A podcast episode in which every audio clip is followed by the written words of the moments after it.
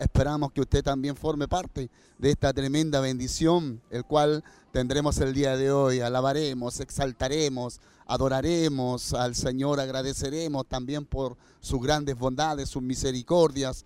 Eh, hay mucho, hay mucho por qué agradecerle al Señor y de esa manera también motivarle a usted ahí en su hogar, que si nos está escuchando a través de la radio, nos está viendo a través de Televida, pueda usted también tener una hermosa recepción, una bonita también comunión junto a nosotros y disfrutar de esta transmisión. Estaremos, estaremos alabando al Señor y por supuesto próximamente escuchando también un hermoso mensaje. Hay hermanos ya que están aquí en este lugar, hay bastantes eh, hermanos expectantes, también anhelantes a, a compartir este culto, a poder disfrutar de la presencia del Señor pero usted también, ahí, eh, si no alcanza a llegar, si no alcanza todavía a llegar, eh, pueda también ahí encender su radio, eh, vernos a través de la televisión y de esa manera también formar parte de esta hermosa transmisión en la cual tendremos el día de hoy una palabra, un mensaje que necesitamos cada día nosotros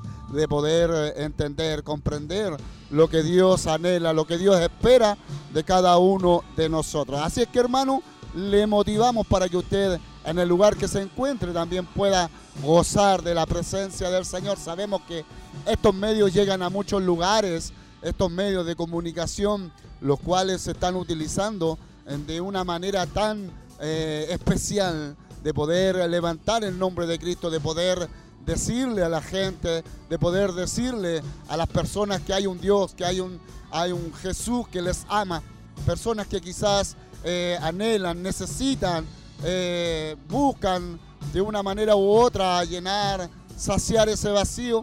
Nosotros a través de estos medios podemos llegar a aquellas vidas a donde quizás personalmente no podemos llegar, pero sí eh, la radio, la televisión provocan algo especial, fluye la presencia del Señor a través de las alabanzas y también la palabra que puede transformar esa palabra que sana, que liberta, pueda también alcanzar aquellas vidas que lo necesitan.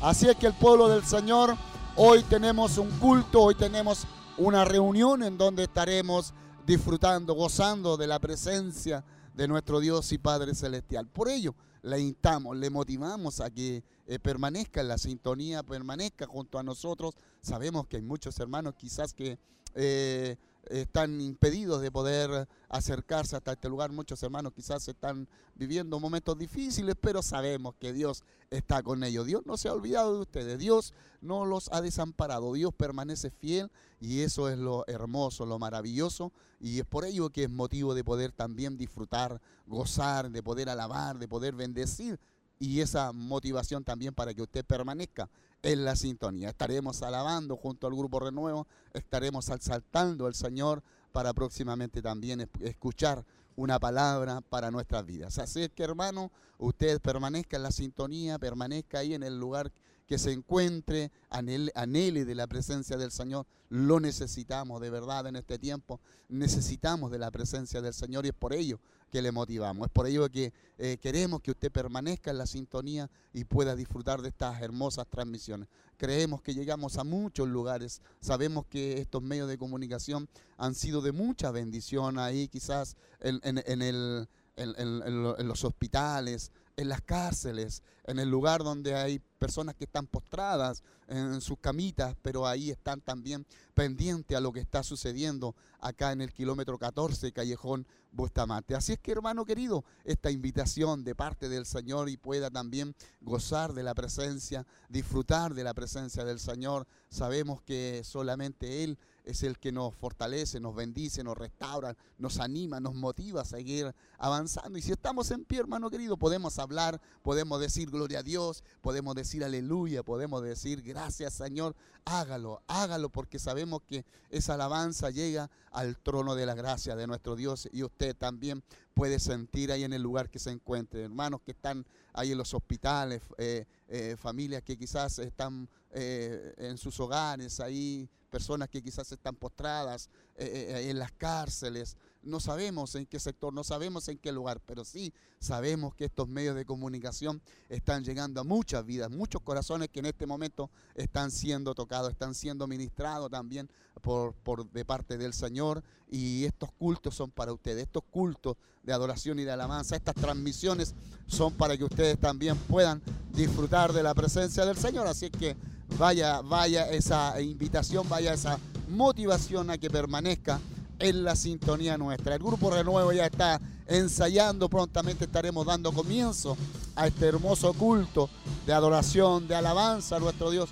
Ya prontamente estaremos disfrutando de la presencia del Señor, cantando al Señor para también estar preparándonos ya eh, a oír, a escuchar una palabra que bendecirá nuestras vidas. Así es que hermano querido, permanezca en la sintonía, usted disfrute de la presencia del Señor, anímese, motívese, aliéntese. Sabemos que Dios tiene un milagro para su vida, Dios quiere hacer algo para su vida. Si usted está en la sintonía, eh, téngalo por seguro de que Dios tiene algo especial para usted el día de hoy. Aproveche estas instancias que Dios nos ofrece, aproveche estos momentos que Dios nos regala, que Dios nos bendice, que Dios eh, también nos, nos da este privilegio, esta honra de poder disfrutar y gozar de su presencia. Así es que hermano querido, permanezca en la sintonía, estaremos gozándonos en la presencia del Señor.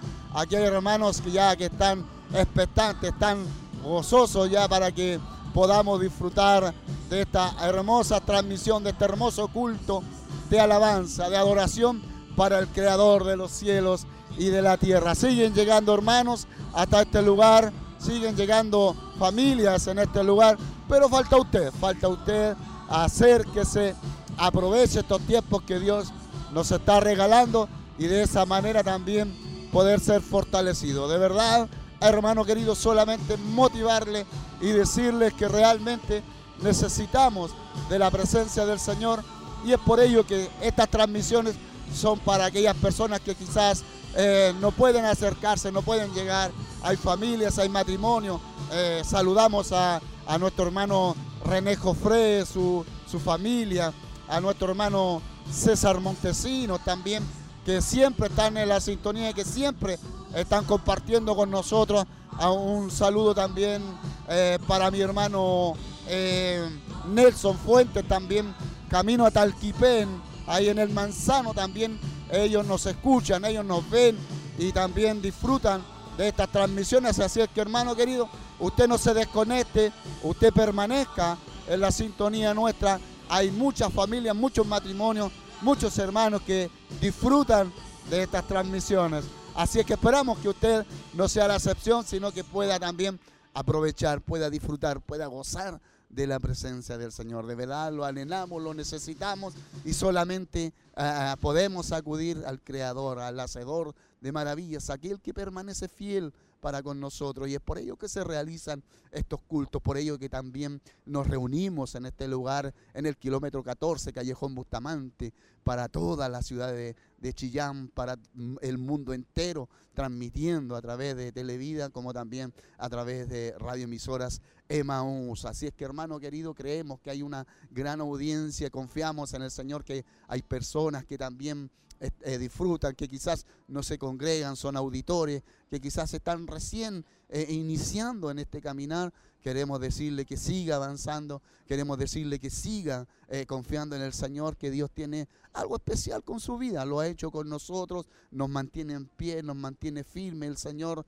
y Él no le ha descuidado. Así es que hermano querido, persona que escucha, persona oyente que quizás todavía no se congrega, pero también queremos que algún día usted pueda acercarse y compartir junto a nosotros estos cultos hermosos en donde Dios también nos bendice, nos fortalece, nos alienta, nos motiva, nos sana y nos ayuda a seguir avanzando. Por ello, hermano querido, estamos transmitiendo por ello también estamos aprovechando estos medios de comunicación, la radio, la televisión, que han sido una tremenda bendición para muchas familias, muchos matrimonios, muchas personas que han sido restauradas, personas que han sido alcanzadas, quizás muchas de ellas. ¿Cuántas personas, hermano querido, eh, eh, han, quizás han querido eh, quitarse la vida y han escuchado una palabra? Han, visto, han escuchado un mensaje, han, han escuchado las alabanzas, han visto los cultos y hoy también gozan junto a nosotros. Hermano, hermana, de verdad,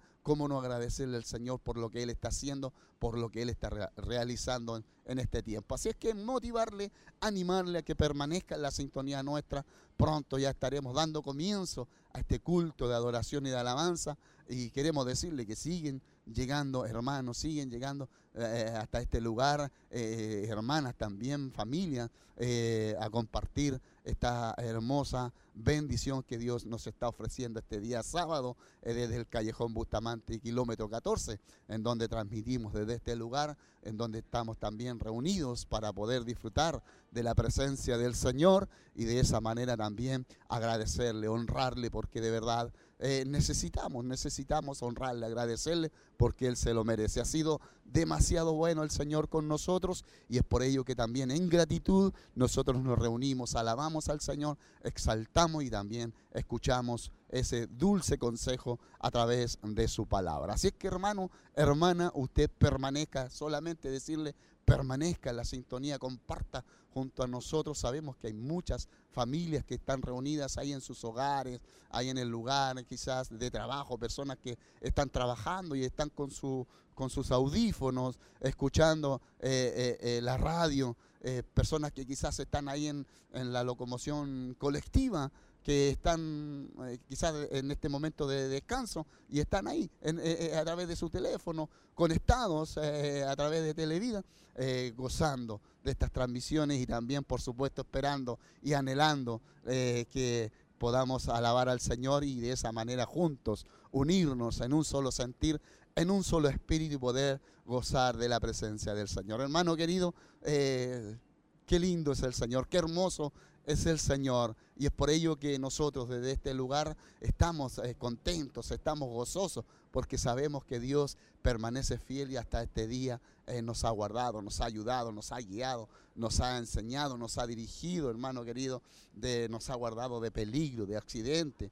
Y hoy nos reunimos, estamos aquí porque su presencia, su Espíritu Santo, nos ha motivado poder acercarnos hasta este lugar. Podemos seguir observando cómo se acercan las familias, cómo vienen los matrimonios, cómo llegan los hermanos, las hermanas también a compartir, a disfrutar de esta hermosa tarde que Dios nos ha ofrecido y por supuesto gozar de su presencia. Un día que Él nos ha regalado, un día más en donde quizás pudimos hacer nuestros quehaceres, pudimos hacer nuestras cosas eh, seculares, pero también Él nos ofrece este tiempo eh, en donde podemos también eh, gozar poder también reunirnos eh, junto a, cada uno de, aquellos que eh, pertenecen a la iglesia de Cristo, al cuerpo de Cristo, y de esa manera disfrutar de la grandeza de Dios a, eh, través de estos cultos. Así que hermano, solamente agradecerle al Señor, motivarle a usted para que usted pueda permanecer en la sintonía nuestra,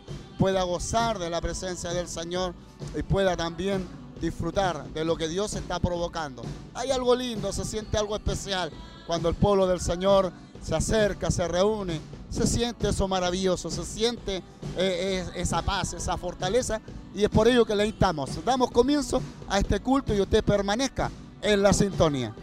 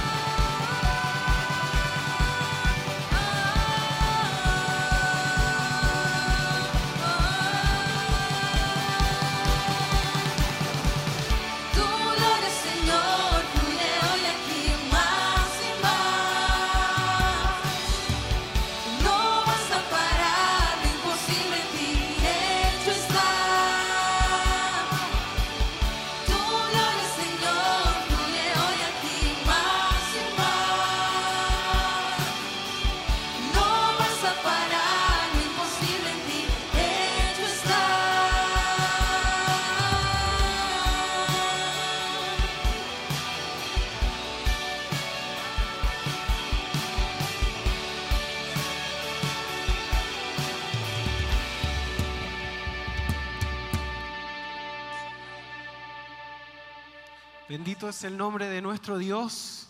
Sea bienvenido a este culto de gracia este día sábado. Contento, feliz de poder verle, de poder encontrarnos en este lugar.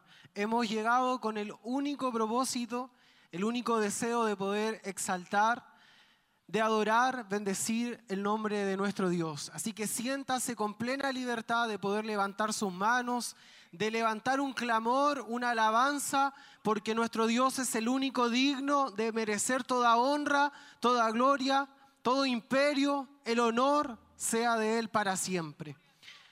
Vamos a orar al Señor, vamos a presentarnos en clamor, presentarnos a Dios con todas nuestras cargas, todo lo que hayamos traído, despojémonos de este de todo peso en esta oración y podamos quedar libres para exaltar el nombre de del Señor. Así como está, incline su rostro y acompáñeme en esta oración. Padre, en el nombre de Jesús, te damos gracias por esta tarde que tú nos concedes de poder llegar a este lugar. Estamos delante de tu presencia, Señor, y reconocemos nuestras debilidades, reconocemos, Señor, nuestras fallas, reconocemos, Señor, que te necesitamos. Vamos delante de ti, Señor, porque no podemos acudir a nadie más. ¿A quién iremos, Señor, si solamente tú tienes palabra de vida eterna? Es por eso que en esta noche, en esta tarde, hemos llegado delante de ti para satisfacer nuestra necesidad espiritual, Señor. Despojamos todas nuestras cargas, toda enfermedad, toda dolencia, todo conflicto, toda tensión que pueda haber en nuestra vida. Te lo entregamos a ti, Señor y en esta tarde tú te puedas glorificar de una manera especial. Nos imaginamos quizás sea hoy el último culto, la última noche que estaremos en esta tierra. Señor, y ante ese, ese momento queremos exaltarte. Queremos adorarte, Señor. Gracias por tus misericordias. Gracias, Señor, por todo lo bueno y lo malo que tú nos das. En esta hora pedimos que tú tomes el control, el dominio de este culto, de las cámaras, de audio, Señor, del grupo renuevo, que nuestra alabanza, Señor, sea transparente y Dios mío, que pueda llegar ante ti como un perfume agradable. Lo hacemos de corazón, Señor. Queremos honrarte. Queremos exaltarte y glorificarte solo a ti, porque entendemos que la gloria solamente te pertenece a ti en nuestro culto racional, Señor. Es una ofrenda que queremos, Señor, entregar delante de ti y que te puedas agradar de ella. Gracias, Señor, por este momento y pedimos de tu bendición. Señor, nos levantamos de este clamor y pedimos de tu gracia, de tu presencia en medio de este culto de gracia. Extiende esta bendición a quienes están a través de los medios de comunicación. Pedimos de tu gracia, Señor, en el nombre de Jesús. Amén y amén. Puede ponerse en pie, levantar su mano y todos juntos le damos la gloria al Señor. Gloria a Dios, gloria a Dios, gloria a Dios para siempre. Con un aplauso de alabanza adoramos, exaltamos el nombre de nuestro Dios.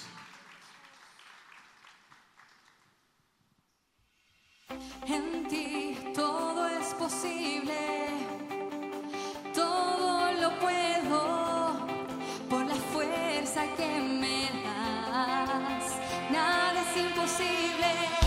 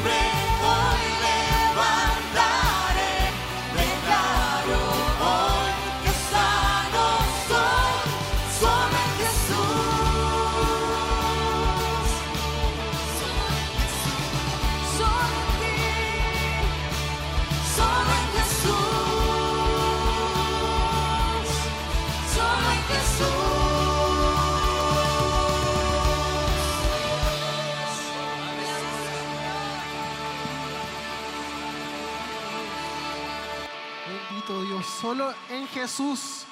Solo en Jesús hay poder. Solo en Jesús hay poder. Bendito es el nombre de nuestro Dios. Denle un aplauso de alabanza a nuestro Dios. Él es digno de recibir toda honra, toda gloria toda alabanza.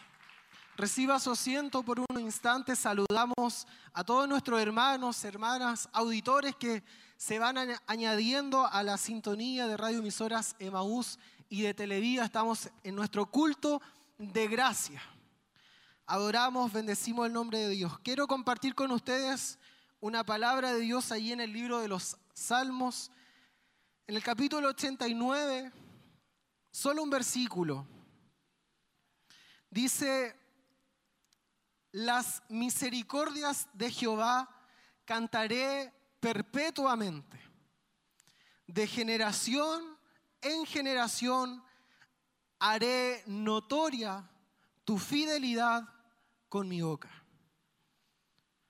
Las misericordias de Jehová cantaré perpetuamente, de generación en generación haré notoria tu fidelidad con mi boca. Yo no sé si con usted ha sido fiel el Señor. Conmigo sí lo ha sido. Y en esta semana, una vez más, hemos visto la fidelidad de Dios. La fidelidad, su misericordia, su amor. Y eh, este, este salmo allí que, que el rey David relata un pacto con Dios. Y Dios había hecho este pacto y pese que David falló, la fidelidad de Dios fue grande. Y aunque nosotros a veces caemos, fallamos, pero el amor de Dios, su fidelidad, su misericordia se renueva cada mañana. Es por eso que nosotros llegamos acá con el único propósito y con el deseo, la fuerza, la gana de poder adorar, exaltar el nombre de nuestro Dios. Oremos al Señor, incline su rostro, presentémonos delante de Dios y oremos, démosle gracias, démosle solamente gracias por su fidelidad. Gracias te damos, Dios. Te exaltamos, Jesús. Te honramos. Te glorificamos en esta tarde. Eres el único, Señor, que se hace merecedor de toda honra y de toda gloria en este lugar. Gracias, Señor, porque tu fidelidad es para siempre. Tu misericordia es para siempre. Señor, y nuestra fidelidad se sustenta en la tuya, Señor se, sustenta porque tú eres fiel a tus promesas. Y aunque pase el tiempo, Señor, los meses, las semanas, los, los años, tu fidelidad es la única que nos sostiene, Señor. Porque no eres hombre que mienta, Dios. Te damos gracias porque hemos visto a lo largo de todos estos años, de todo este tiempo que ha transcurrido, hemos visto tu mano obrar. Hemos visto tu fidelidad obrar a favor de nosotros. Y si hoy la vida de nuestros hermanos, de nuestras hermanas, mi vida, estamos acá, ha sido solamente por tu fidelidad. Dios mío, te damos muchas gracias. Gracias Señor, porque sin merecerlo, tú eres fiel con nosotros. Te honramos Señor. Bendice a nuestros hermanos. Bendice a quienes están a través de la radio, de la televisión. Señor, y que quizás no alcanzan a mirar esta fidelidad tan grande que tú has tenido con nosotros. Pero en esta noche alcánzales, tócales con tu Espíritu Santo. Ministra sus vidas, Señor. Aquel que se ha sentido débil, aquel que ha desmayado, aquel que se tropezó y quedó tendido en el camino, hoy demuéstrales, Señor, tu fidelidad así como lo has hecho con nosotros, que aún con las pocas fuerzas que hemos tenido, hoy hemos decidido llegar a este lugar, porque hemos visto día tras día, cada instante, hemos visto tu fidelidad. Gracias Señor, gracias por todo lo que tú nos das. Y permítenos adorarte en esta hora. Permítenos exaltarte y, y- expresar palabras de amor expresar palabras de adoración a ti, Señor. Gracias, gracias. Sigue bendiciéndonos durante este culto. Háblanos a través de tu palabra, Señor. Que nuestro corazón esté abierto y dispuesto para poder recibir de ella. Bendice a nuestro obispo, Señor, quien estará entregando tu palabra. Dale unción de lo alto, Señor. tu presencia le respalde y le bendiga. Gracias y nos levantamos de este clamor bendecidos en el poderoso nombre de Cristo Jesús. Amén y amén y amén. Siéntase con la libertad de adorar, de exaltar y bendecir el nombre de nuestro Dios. Póngase en pie y junto al grupo Renuevo vamos a cantar al Señor con todo el corazón.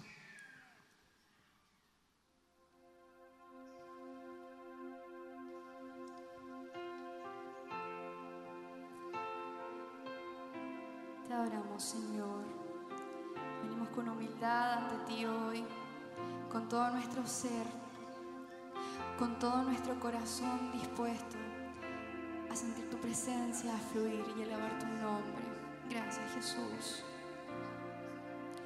Eres fuego en el monte y agua en desiertos, respiro de vida a los huesos secos. Señor, muévete aquí otra vez. Eres fuerza y defensa ante los enemigos, maná de los cielos y aliento vivo. Señor,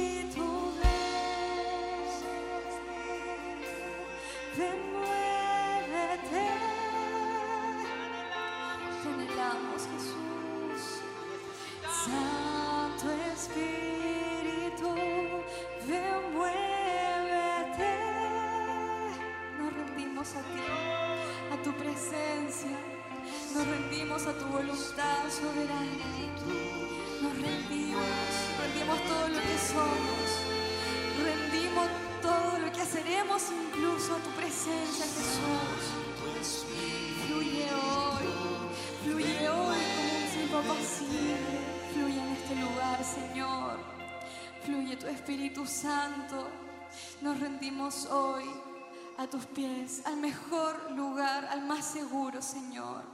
Te adoramos, Jesús. Te adoramos, Señor.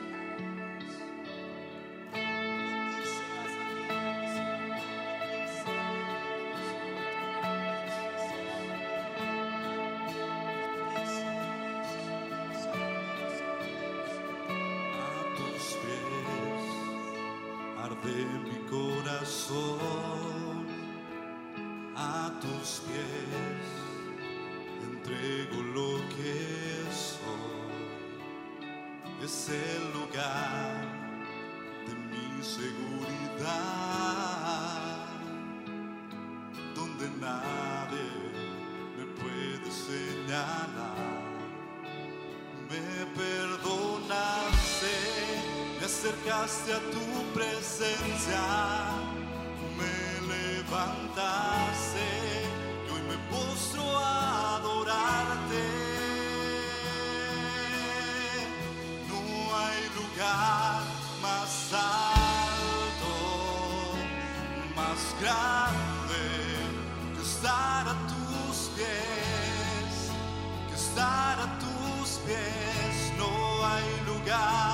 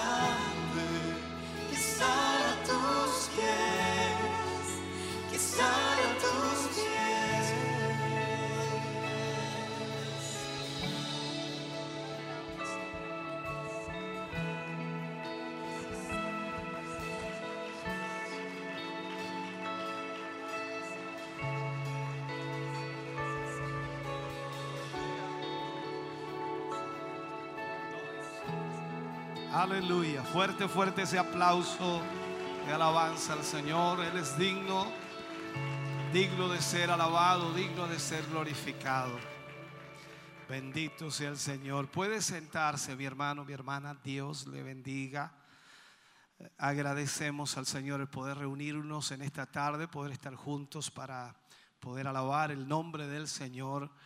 Y esperamos con todo nuestro corazón que estén siendo ya ben- bendecidos a través de la alabanza, a través de la adoración y por sobre todo que también la palabra que hoy Dios nos dará sea una palabra que pueda ayudarnos en áreas de nuestra vida que deben ser corregidas. Eh, Días atrás, y puedo decir algunas semanas atrás, eh, un hermano me hacía una pregunta, tenía sus dudas y, y él me decía, pastor, me doy cuenta que cada vez que voy a la iglesia, yo pensaba que estaba bien, pero cada vez que voy, la palabra siempre me encuentra algo malo. y yo me reía con él, le decía, hermano, es que cuando la palabra de Dios va llevándonos a la perfección, va descubriendo todas nuestras falencias. Hay áreas de nuestra vida que quizás puedan estar bien, entre comillas bien, o de acuerdo a nuestro concepto bien, de acuerdo a nuestra idea bien. Pero es la palabra la que nos va enfocando cuál es la conducta, la actitud, la forma en la cual nosotros debemos vivir para Dios. Y es por eso también muy importante siempre estar atento a esa palabra de Dios.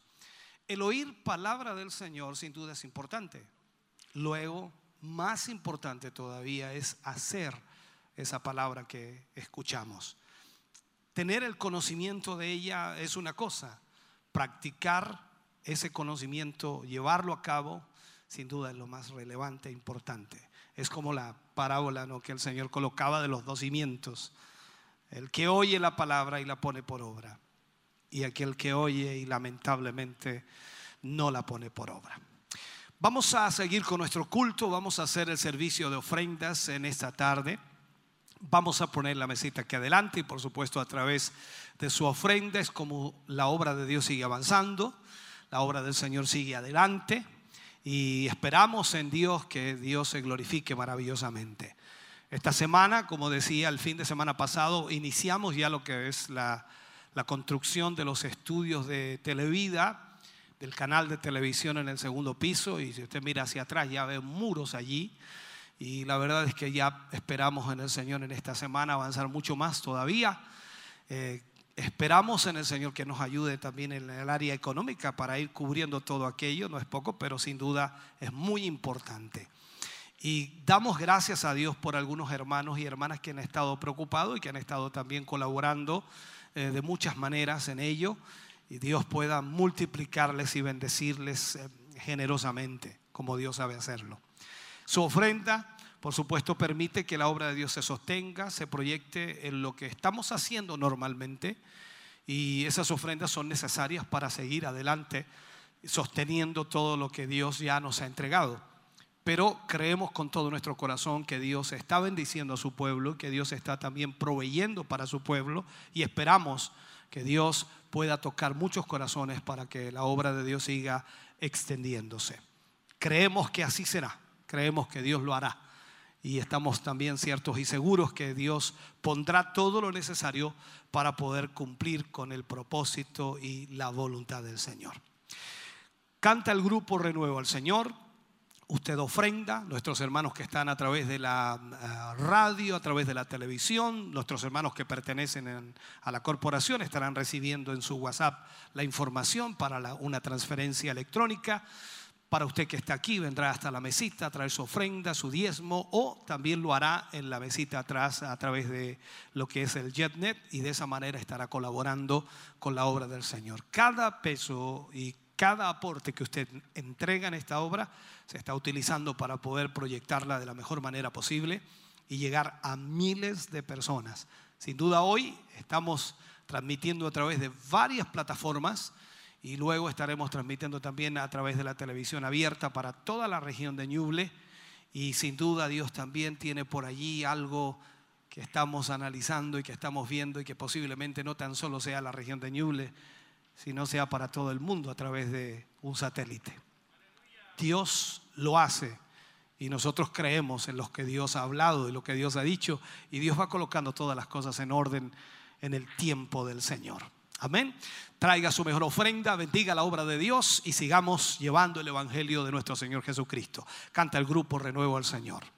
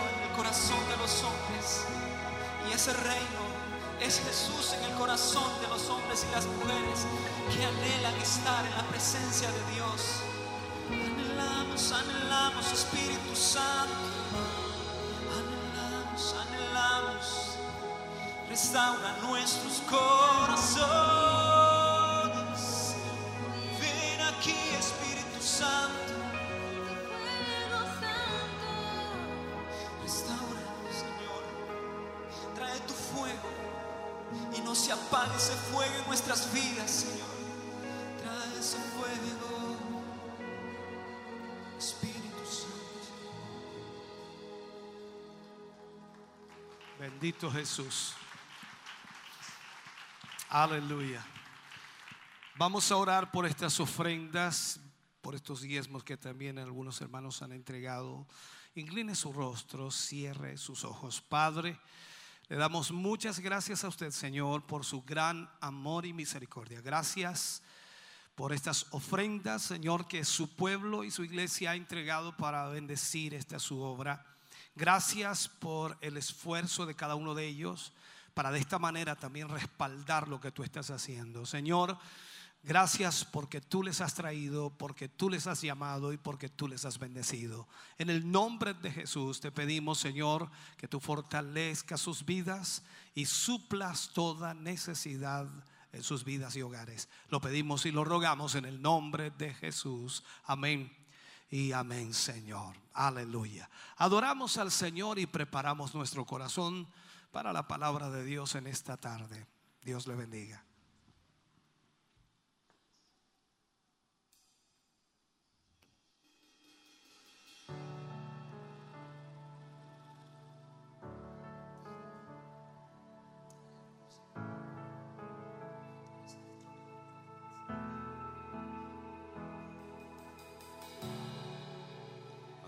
Estoy quieto en el secreto, mientras Dios hace su obra en mí. Aquí permanezco adorando al Maestro, su firme amor nunca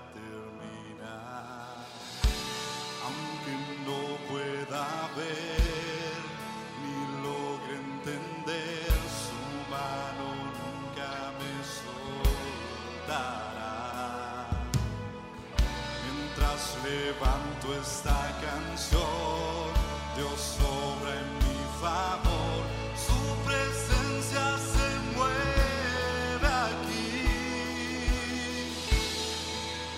Mi libertador, Dios mi protector, es quien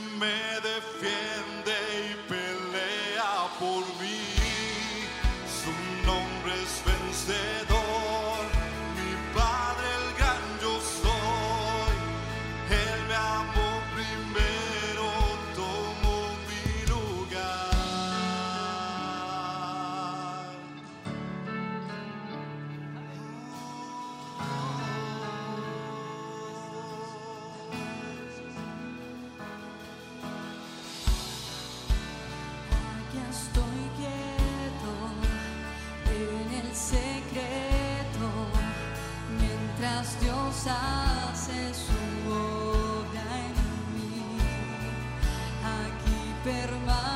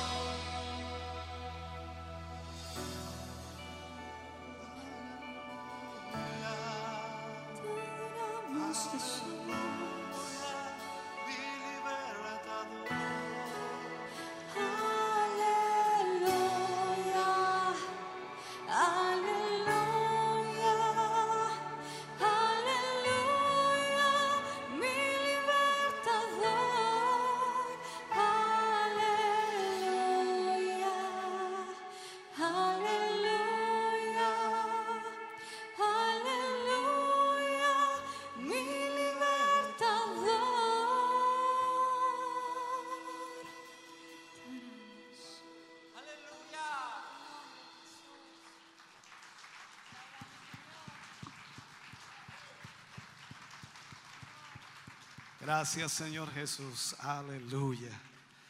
Vamos a ir ya a la palabra del Señor en esta tarde. Quiero invitarles a que podamos abrir nuestra Biblia y podamos leer de ella lo que el Señor, por supuesto, hoy nos hablará, nos ministrará y esperamos todos ser bendecidos en una forma especial. Lucas capítulo 18. Lucas capítulo 18, versículo 9 al 14. Esta es una parábola que el Señor Jesús eh, ministró y, a través de ella aprenderemos en el día de hoy. Recuerde que estamos en una serie que hemos titulado La oración y eh, está enfocada en la manera y el testimonio de Cristo. En realidad viendo la vida de Cristo y por supuesto en el área de la oración. Así que esperamos en el Señor Dios pueda hablar a su vida en este día. Esta es la tercera lección y vamos a hablar de este pasaje. Lucas capítulo 18, versículo 9 al 14. Leemos la palabra del Señor, lo hacemos en el nombre de nuestro Señor Jesucristo. Dice a unos que confiaban en sí mismos como justos y menospreciaban a los otros, dijo también esta parábola. Dos hombres subieron al templo a orar. Uno era fariseo y el otro publicano. El fariseo puesto en pie oraba consigo mismo de esta manera. Dios, te doy gracias porque no soy como los otros hombres, ladrones, injustos, adúlteros, ni aun como este publicano. Ayuno dos veces a la semana, doy diezmos de todo lo que gano. Mas el publicano, estando lejos, no quería ni aun alzar los ojos al cielo, sino que se golpeaba el pecho diciendo, Dios, sé propicio a mi pecador. Os digo que éste descendió a su casa justificado antes que el otro, porque cualquiera que se enaltece será humillado, y el que se humilla será enaltecido. Oremos al Señor. Padre, en el nombre de Jesús vamos ante su presencia en esta hora, Señor, rogándole que su Espíritu Santo pueda guiarnos, Señor, en esta temática.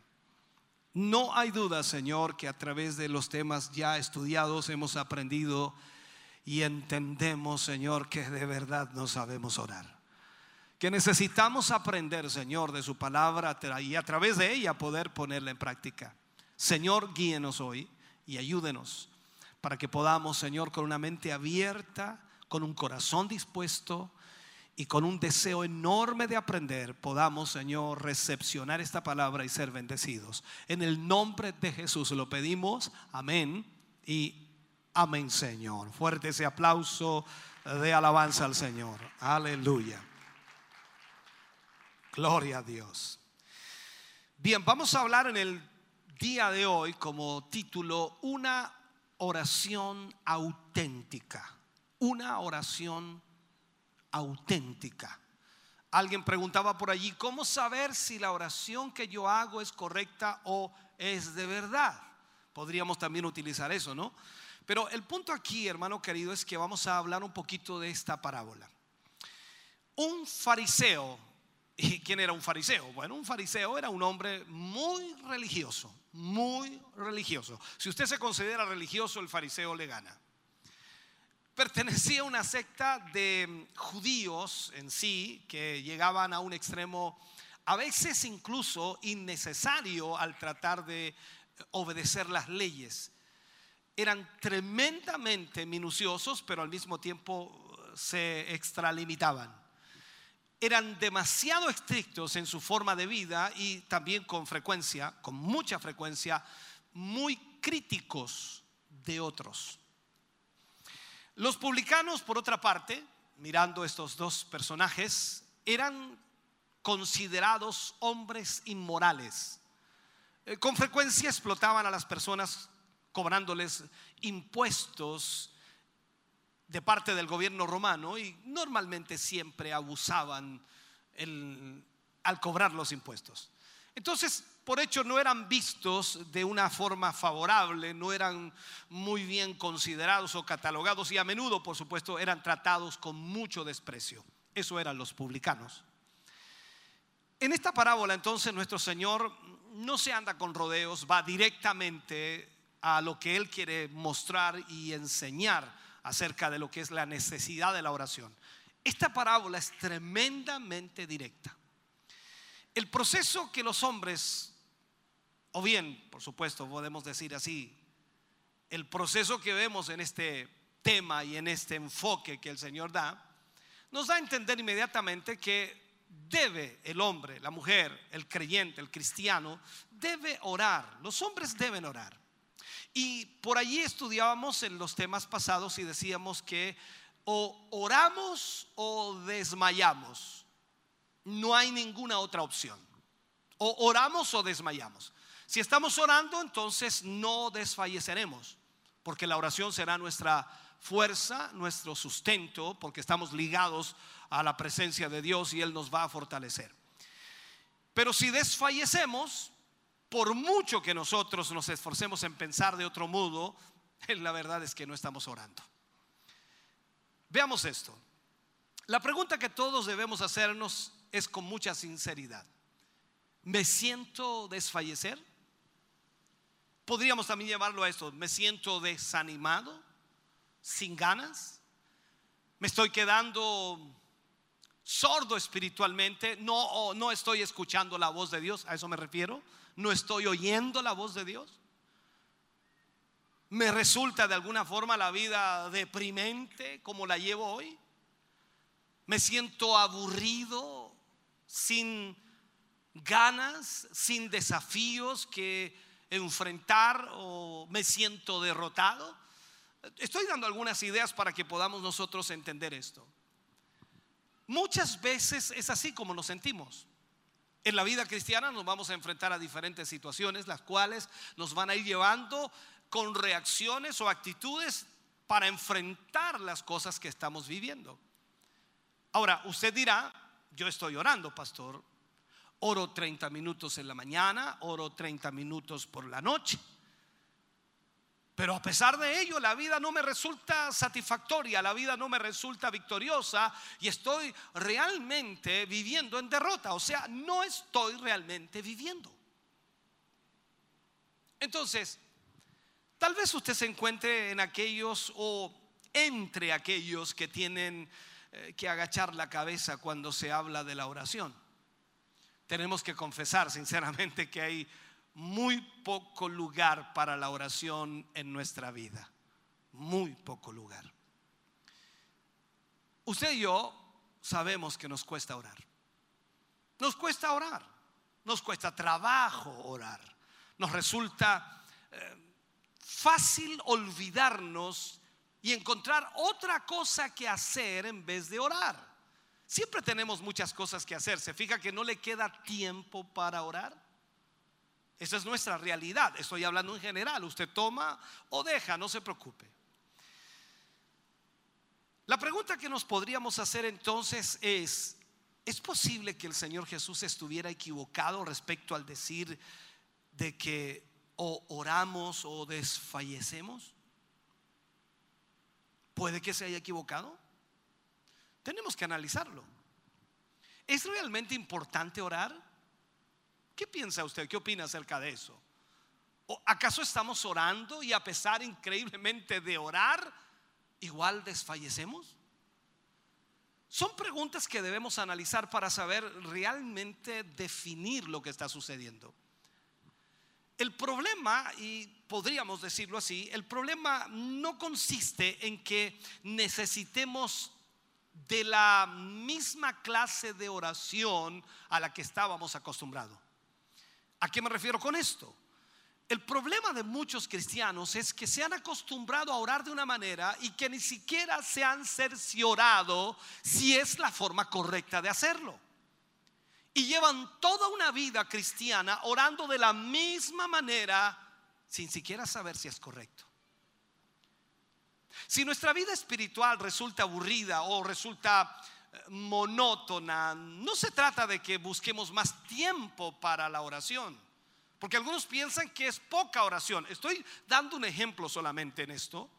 Posiblemente usted ora, ora, una hora diaria y voy a ponerlo así para que nadie se enfade. Media hora diaria, una hora diaria, hora, hora y media diaria. Perfecto, dejémoslo así en ese, en ese rango de tiempo. Pero a pesar de que usted ora ese tiempo, su vida no mejora. Y usted piensa que es muy poco el tiempo que ora, por lo tanto necesita más tiempo orando y posiblemente no sea el tiempo. Lo que necesitamos, hermano querido, con desesperación, es descubrir la verdadera naturaleza de la oración. O sea, la auténtica oración. No es algo difícil, sino es algo que debe salir naturalmente, algo que debe fluir naturalmente, algo instintivo que brota, que brota con facilidad de nuestro interior. Recuerde que en uno de los temas que dábamos las semanas pasadas, yo les decía que el Señor Jesús tenía un tiempo de oración por las noches. A Jesús no se le veía orando durante el día, sino él oraba en la noche. Pero cuando él oraba en el día, las veces que se le vio orar eran oraciones tan pequeñas, tan insignificantes, podríamos decirlo así, para una vida cristiana o para una vida religiosa, tan insignificante como por ejemplo cuando se paró frente a la tumba de Lázaro y dice, Padre, te doy gracias porque tú siempre me oyes, pero lo dije a causa de los que están escuchando. Y luego dice, Lázaro, sal fuera. Y salió el muerto? O sea, si nosotros hiciéramos una oración así, diría, oh, ¿cuántos muertos resucitaríamos? El problema es que él tenía una vida de oración. Y no necesitaba hacer alarde de esa vida de oración cuando él oraba en público. Trataré de explicarle esto. Jesús dice que esta clase de oración es la clave del poder y la gloria de Dios. Dios no demora la respuesta a la oración, ni deja tampoco de, de, cumplir su palabra, ni se le hace sordo al creyente, para nada. Ahora, lo que de alguna manera nosotros necesitamos entender es que no debemos tratar de convencer al Señor o ejerciendo algún tipo de presión sobre Él para que Él responda. No debemos tratar nosotros de presionarlo como si estuviéramos organizando una huelga delante de su trono.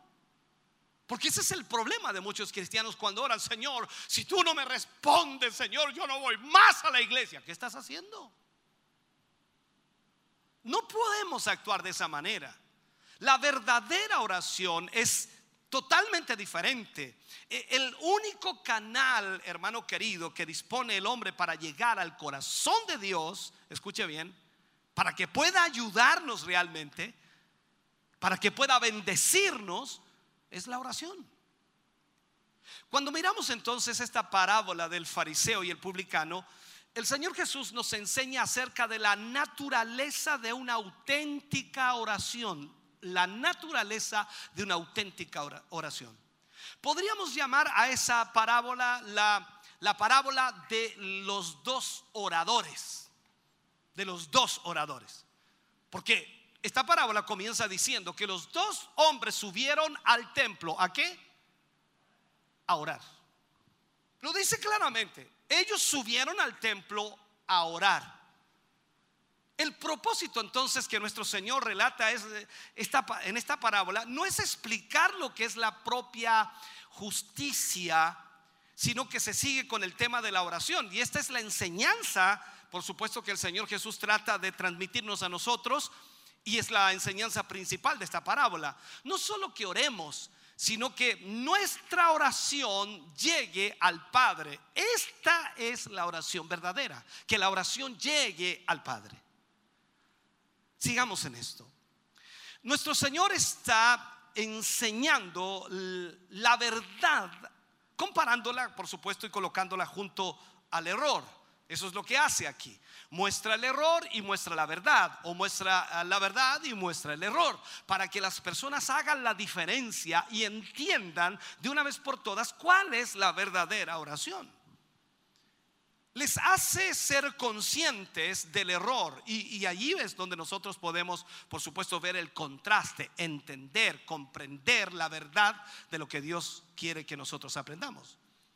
Entonces en esta breve parábola, el fariseo era un hombre de oración, lo vemos inmediatamente, era un hombre de oración. Nadie puede negar que el fariseo iba al templo a otra cosa, no, él iba a orar, estamos claros. Él oraba con frecuencia, oraba meticulosamente, sin jamás pasar por alto la oración. O sea, era un hombre disciplinado en la oración, a eso me refiero era fiel en su oración, pero su oración era completamente equivocada. Y aquí es donde debemos aprender. Usted puede pasar toda la vida orando y puede pasar toda la vida orando una oración equivocada. Pensemos en esto. Al contemplar entonces el relato que aparece en el libro de Lucas, vemos este retrato de dos personajes. Entonces aquí el Señor lo que quiere mostrarnos es las lecciones para que nosotros corrijamos nuestro error. No le voy a pedir que usted se compare con uno o con otro antes de enseñarle. Creo que será fácil después de que terminemos el tema de saber en qué posición estamos. No le voy a decir que usted es un fariseo o es un publicano, porque creo que en realidad en los dos casos se sentirá mal. Me dijo fariseo. Y esos son hipócritas. Y yo no soy ningún hipócrita. Después me dijo publicano y esos son ladrones y sinvergüenzas. Entonces, ¿cómo se le ocurre compararme con eso? Mejor estudiemos y veamos primero. Comencemos con el fariseo. La oración del fariseo. Si contemplamos entonces al fariseo, queda claro que no, no es la oración que Dios desea. Queda muy claro aquí que no es la oración real, verdadera. Entonces, miremos esta situación. Este fariseo oraba de una manera incorrecta y nos damos cuenta que hay una manera de orar que realmente no es orar. Eh, nosotros nos acostumbramos desde muy jóvenes o desde muy pequeños yendo a la iglesia a orar. Y nosotros éramos personas eh, que repetíamos lo que otros decían, porque es una verdad, todos aprendemos de los demás cuando los escuchamos orar y tratamos de orar como aquel predicador, como aquel hermano, como aquella hermana, porque es más o menos lo que nosotros copiamos, porque decimos, él sabe más, entonces oremos como él ora. Hoy qué hora lindo ese hermano, oh, qué hora linda esa hermana, qué tremendo como ora. A mí me gustaría orar como ella, pero ¿cuál es el punto aquí? No son las palabras. Jesús dijo que este publicano primero se puso en pie. Miremos esto. Con los brazos extendidos y los ojos elevados, mirando al cielo. No sé si te das cuenta más o menos, ¿cierto? Se puso en pie, brazos extendidos hacia arriba, ojos mirando al cielo y alguien dice, este hombre está orando a Dios. No hay duda en eso, ¿no? ¿Por qué? Porque entre los judíos esta era la postura ordenada para orar. Ellos no podían orar de cualquier manera, tenían que orar con buena postura, puesto en pie, brazos alzados, ojos mirando al cielo. Eso es lo que tenían que hacer. Pero dice Jesús que oraba, y esto es importante, ahí lo dice, que oraba consigo mismo. Oraba consigo mismo de esa manera. O sea, no estaba orando a Dios, estaba orando consigo mismo, estaba hablando consigo mismo. Suena chistoso lo que voy a decir, pero es una verdad. Le, dije yo a mí mismo que se comportara de esta manera y mí mismo me dijo que yo no puede ser. O sea, si vamos a orar a Dios, debemos hablar con Dios. No sé si me entiende. Entonces, él no estaba orando a Dios, estaba orando a sí mismo. No había nadie al otro lado del teléfono, por decirlo así. Esto es como cuando usted va hablando por teléfono y de repente se corta la señal y usted sigue hablando y sigue hablando y sigue hablando y sigue hablando. Y de repente, aló, aló, se cortó. ¿Y en qué rato se quedó? ¿Dónde me quedé? No hace media hora que se cortó. Este es un problema que muchos cristianos tienen. En otras palabras, esa oración era una completa pérdida de tiempo. O sea, todo lo que estaba haciendo el fariseo al orar consigo mismo era una pérdida de tiempo porque Dios no lo oía, Dios no lo escuchaba. Tal vez estaba haciendo lo que algunos escritores modernos nos animan a hacer, ¿no? Diciendo que esa es la, la verdadera naturaleza de la oración. Ellos se enfocan, algunos escritores de este tiempo, es decir, eh, eh, comunicarse con el hombre interior. No hay duda, no hay duda de que no estaba llegando más arriba que eso. Se estaba comunicando consigo mismo, pero no estaba comunicándose con Dios. La oración es para comunicarse con Dios. Entonces, esto no estaba relacionado con Dios. Y ese es un punto en el cual nuestro Señor Jesucristo deja perfectamente claro, este hombre se estaba comunicando consigo mismo. Pero veamos esto. ¿Qué es esta enseñanza negativa acerca de la oración? ¿Cómo, cómo podemos nosotros definirla? Para empezar, cuando miramos un poquito y profundizamos, está claro que no estamos orando cuando nos acercamos a Dios impresionados por nuestras propias virtudes. O sea, cuando usted se acerca a Dios, me refiero a orar y le dice, Señor, yo te doy gracias por cómo yo soy, por cómo me comporto, Señor, por cómo yo actúo. Te doy gracias por ser tu hijo y no hay otro como este hijo tuyo. Me sigue más o menos lo que estoy diciendo, ¿no? Este fariseo estaba orando así. Este hombre se puso de pie y oró y decía en el libro de Lucas 18, 11, mire lo que decía, el fariseo puesto en pie oraba consigo mismo de esta manera. Dios decía, te doy gracias porque no soy como los otros hombres. Sígame, por favor. ¿Y qué dice después? Sigue diciendo, ladrones, injustos, adúlteros, ni aun como este publicano. Ahora, no cabe duda de que se sentía positivamente impresionado por lo que consideraba que era su derecho para atraer la atención de Dios. O sea, él pone su currículum frente a Dios diciéndole, Señor, tú tienes que escucharme porque mira quién te está hablando. Wow. Entonces, de esta manera él quería atrapar la atención de Dios, sintiendo que había que había que prácticamente agradecerle a él por estar orando a Dios. O que sencillamente había que agradecerle también a Dios de alguna manera por haber creado a tan semejante y a tan extraordinario hombre. Y si nadie estaba dispuesto a hacerlo, si nadie estaba dispuesto a agradecer a Dios por tal semejante hombre, entonces él mismo se encargaría de hacerlo. O sea, se estaba, en nuestro lenguaje, se estaba tirando flores solo. Ahora usted trata de hacer memoria y dice, oh, mi oración. Ay, mi oración. Ay, Señor. Ay, ay, ay. Entonces nos preguntamos, ¿qué hombre tan extraordinario? No puede quedar sin reconocimiento, ¿no? Puede que nos riamos un poco, ¿no? Al observar esto, pero ¿cuántas veces hemos oído oraciones de personas de esta manera, engrandeciéndose la oración? Ahora, Nosotros muchas veces reflejamos la misma postura de este fariseo, tratando de hacerle ver a Dios quiénes somos, como si él no lo supiera. Y diciéndole, Señor, yo te doy gracias por haberme salvado. Pero desde el, que el día que tú me salvaste, tú sabes, Señor, yo te he sido fiel como ningún otro. ¿Aló? ¿Me sigue? Está buena la oración, ¿no? O sea, trato de hacerle ver esto. Durante una serie de años, una cantidad de años como llevo como pastor y he escuchado a muchos cristianos orar, incluyéndome a mí mismo en una distracción personal. En los primeros años yo recuerdo grababa mis oraciones para luego escucharme y algunas mejor ni escucharlas.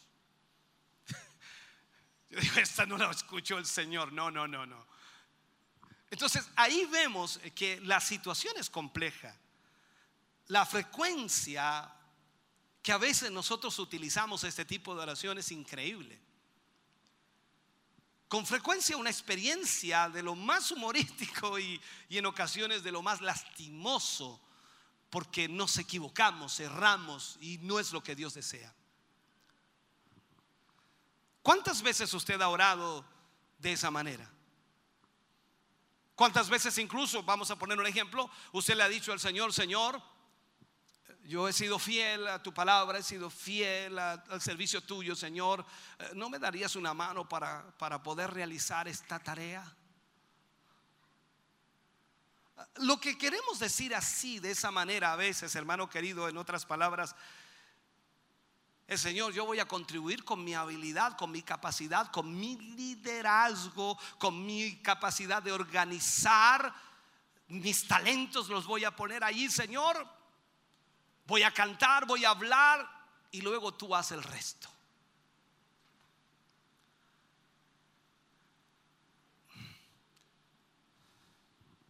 Es como decirle al Señor, Señor, ¿por qué no haces la magia necesaria? ¿Por qué no usas el Espíritu Santo, Señor, para que para que tú y yo juntos podamos obtener el gran éxito? En otras palabras, al orar muchas veces aplicamos la filosofía. Yo haré lo mejor, lo mejor que pueda, y dejaré que Dios se ocupe del resto. Pareciera muy lógico, pareciera muy real, ¿no? Pareciera, pareciera adecuado. Pero sabe, hermano querido, estamos excluyendo al Señor. Es como decirle, yo lo puedo hacer todo por mí mismo, pero tú puedes contribuir en una parte, tú te encargas del resto. ¿Sabe? La verdad pura y sencilla es que no poseemos virtudes propias, usted lo sabe. Usted y yo tenemos virtudes, pero no son propias, no son nuestras, le pertenecen al Señor. Usted y yo poseemos talentos, pero no son propios, le pertenecen al Señor. Entonces, en este sentido, mucho menos, no tenemos absolutamente nada que contribuir a la causa de Dios. Estamos orando cuando estamos en la bancarrota, ¿no es verdad? Siempre cuando estamos en problemas, en dificultades, oramos. Las semanas pasadas cuando hablábamos de ese tema decía, ¿cuándo ora usted? Cuando tiene problemas, cuando tiene dificultades, cuando está enfermo, cuando hay alguna situación difícil, ahí usted ora, ahí se acuerda de orar. Si somos sinceros con nosotros mismos, si de alguna manera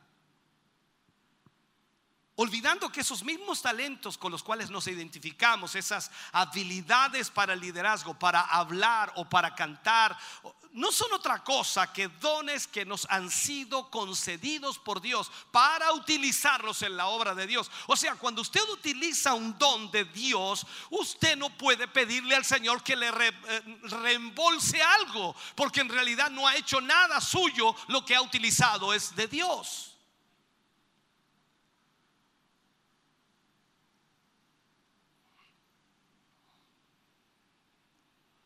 No resulta extraña en realidad la facilidad con que nos identificamos con nuestras virtudes y negamos constantemente la menor identificación con nuestras faltas o con nuestras fallas. ¿Se ha fijado usted que siempre culpamos a todo el mundo de nuestros fracasos? Pero cuando se trata del éxito, entonces nos merecemos todo el mérito. Son tantas las cosas que olvidamos en, increíblemente. Nos olvidamos de la gracia de Dios, nos olvidamos que esa gracia actúa como escudo que nos ha salvado de algunas de las espantosas cosas en las que otros, otros han caído y por las cuales les miramos como por encima del hombro. Nos olvidamos de que el motivo por el que no nos hallamos en ese lugar o no hemos caído en aquello que otros cayeron, que ese pobre desventurado está, que quizás es culpable de cosas tan malvadas y repugnantes, es sencillamente que no hemos caído en ese estado, es porque nunca hemos estado expuestos a ese tipo de presiones. Tú y yo debemos dar gracias siempre a Dios, que Él nos ha guardado, que Él nos ha protegido que su amor y misericordia han sido favorables a nuestras vidas. Por lo tanto, nunca debes mirar por sobre el hombro a nadie. No importa quién sea, no importa cómo esté, no importa la condición que esté. Porque tú y yo estamos solo por la gracia de Dios de pie hoy y podemos decir que gracias a Él estamos donde estamos y la misericordia de Dios ha sido tan grande que Él no ha permitido que seamos tentados más allá de lo que podemos soportar. Yo estoy seguro que nosotros hubiésemos caído también en lo que ese hombre o esa mujer está y que nosotros muchas veces miramos como mal. De haber estado en ese lugar, nosotros también estaríamos en la misma condición o quizás peor. De hecho, hermano querido, nos olvidamos de algunas cosas que están presentes en nuestra vida, como pueden ser eh, incluso nuestras sutiles manipulaciones o nuestros, eh, no sé cómo llamarle, deliberados engaños que tenemos, nuestras falsas eh, simpatías y nuestros dudosos arreglos en los negocios. Muchas veces tenemos cosas extrañas en nuestra vida, pero las pasamos como nada, como si eso estuviera bien, como si no fuera malo, eso no es pecado, no, no es maldad, y comenzamos a arreglar y ajustar todo aquello. Y es increíble que con cuánto cuidado nosotros recordamos nuestros valores, nuestras virtudes, nuestras buenas cualidades. Y a veces se las eh, decimos al Señor en la oración.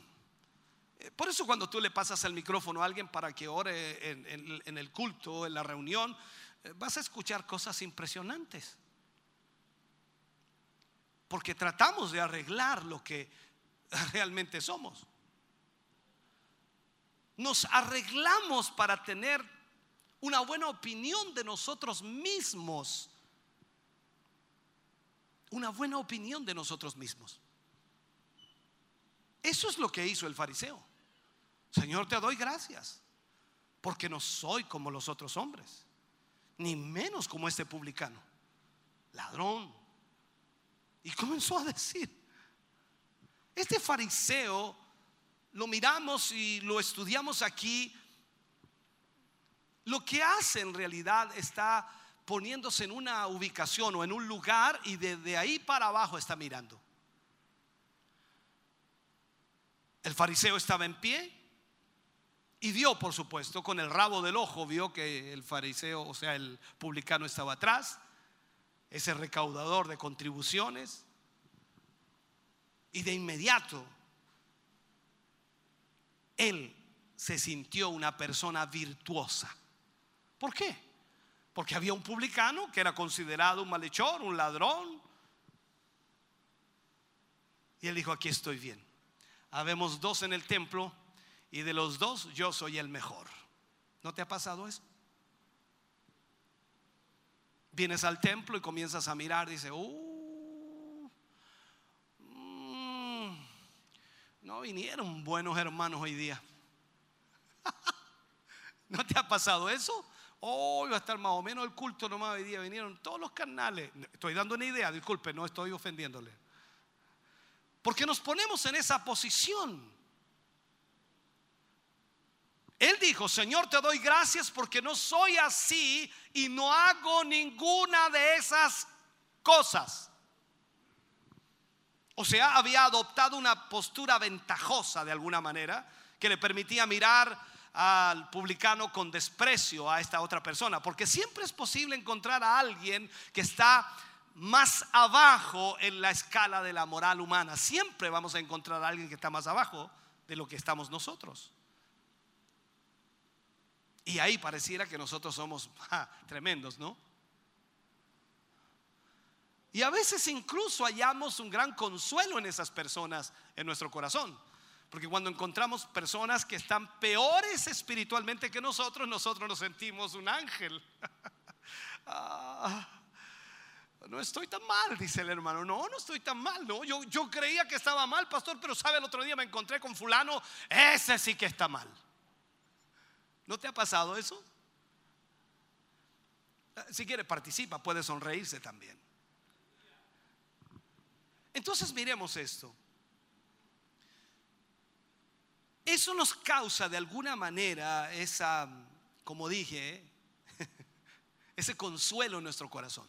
Y, y, quizás por eso sea, hermano querido, que nos encanta averiguar la reputación de las otras personas y de alguna manera nosotros tratamos de ver, de averiguar qué está pasando allí con esa persona y nos metemos en los deliciosos chismes sobre una vida deteriorada.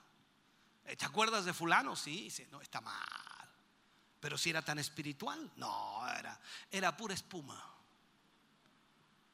No, es un carnal como cualquiera, no olvídate, no era pura espuma. Ay, Dios mío, dice el hermano, uno ve caras pero no corazones. Y empezamos. Y, y, a pesar de que decimos eso que pareciera muy honesto, en realidad nos causa a nosotros consuelo. No estamos tan mal.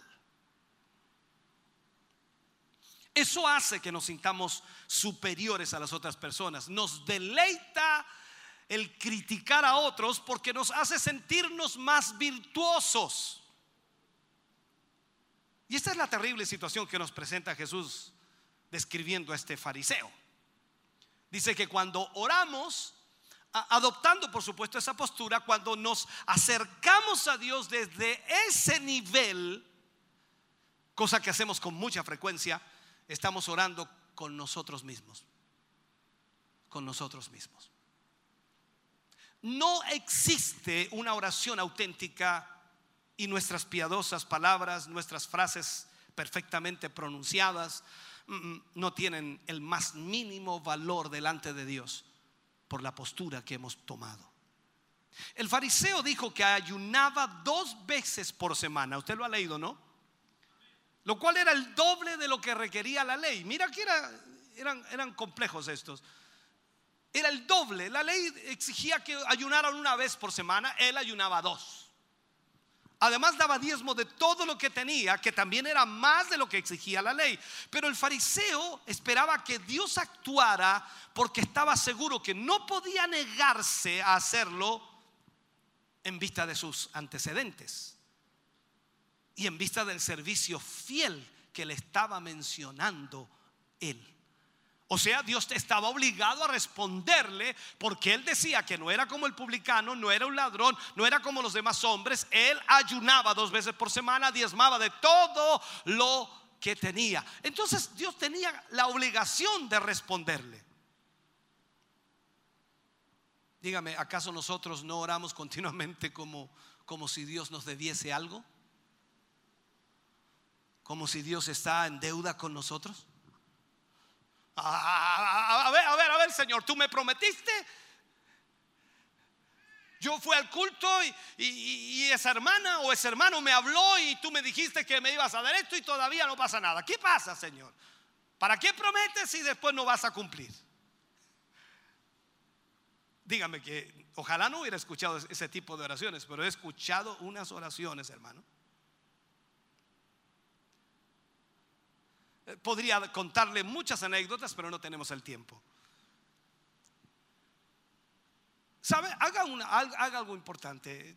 No creo que sea lo correcto, pero yo creo que a veces también es importante escucharse uno mismo, ¿no? No por lo que dice, sino que grabarse. Grabe su oración. Y luego escúchese. Se va a avergonzar solo.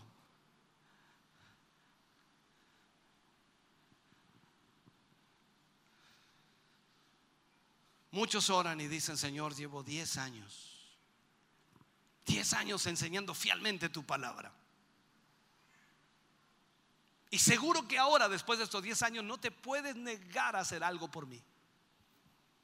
Otros dicen, Señor, he renunciado a mucho por ti. Así que ahora, Señor, dame, dame esta pequeña cosa que te pido. Ahora es evidente, hermano, que todavía queda mucho fariseísmo en nosotros. Hablo de esta actitud del fariseo frente a Dios.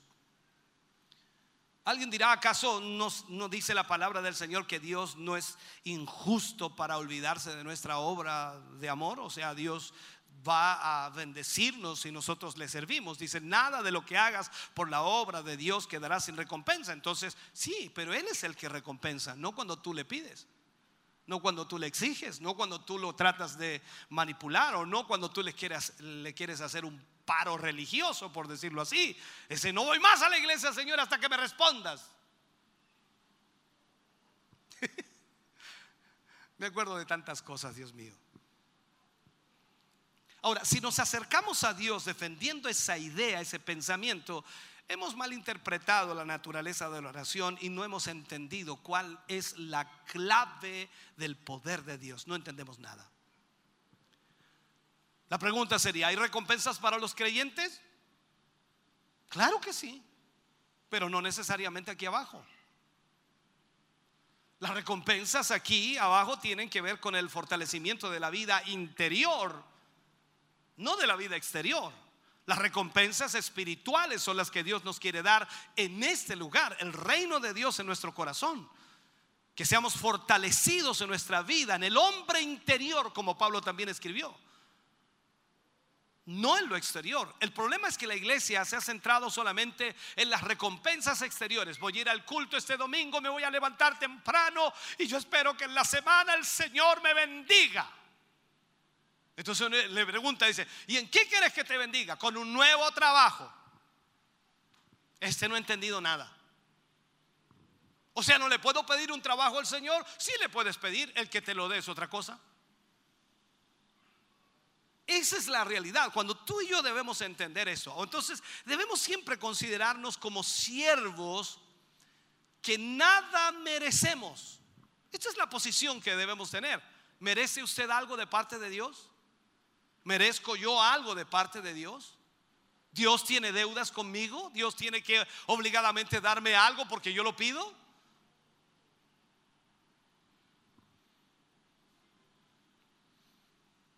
Recuerda que dice la palabra del Señor, si todo lo hubieras hecho, siervo inútil eres.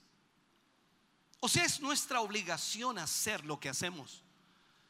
Esforzarnos, buscar del Señor, orar, buscar la comunión con Él, porque eso es lo que nos mantiene vivo. Si nos soltamos de Dios, todo se estropea, todo se viene abajo, todo se derrumba. No tenemos nada que exigirle a Dios por nuestro fiel servicio, nada. Porque solamente lo que teníamos que hacer. Recuerde, el Señor nos salvó. ¿Cuántos dicen amén a eso? ¿Cuánto hubieras pagado por la salvación? No tienes cómo pagarla. El perdón de tus pecados, no tienes cómo. Y el Señor te salva y te perdona, te lava y te limpia. Y ahora te dice, ahora tú eres mi hijo, eres mi siervo, eres mi doulos, eres mi servidor. Por lo tanto, eres mi esclavo. Entonces ahora haz lo que yo te pido. Y nosotros debemos hacerlo porque tenemos que hacerlo. Y Dios no tiene ninguna obligación más con nosotros. No tenemos ningún derecho acudir a Dios en oración y exigirle que responda por haber hecho esto o lo otro.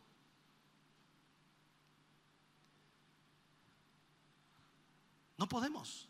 Jesús dice que cuando un hombre acude y le presenta una lista de sus logros a Dios, no está realmente orando.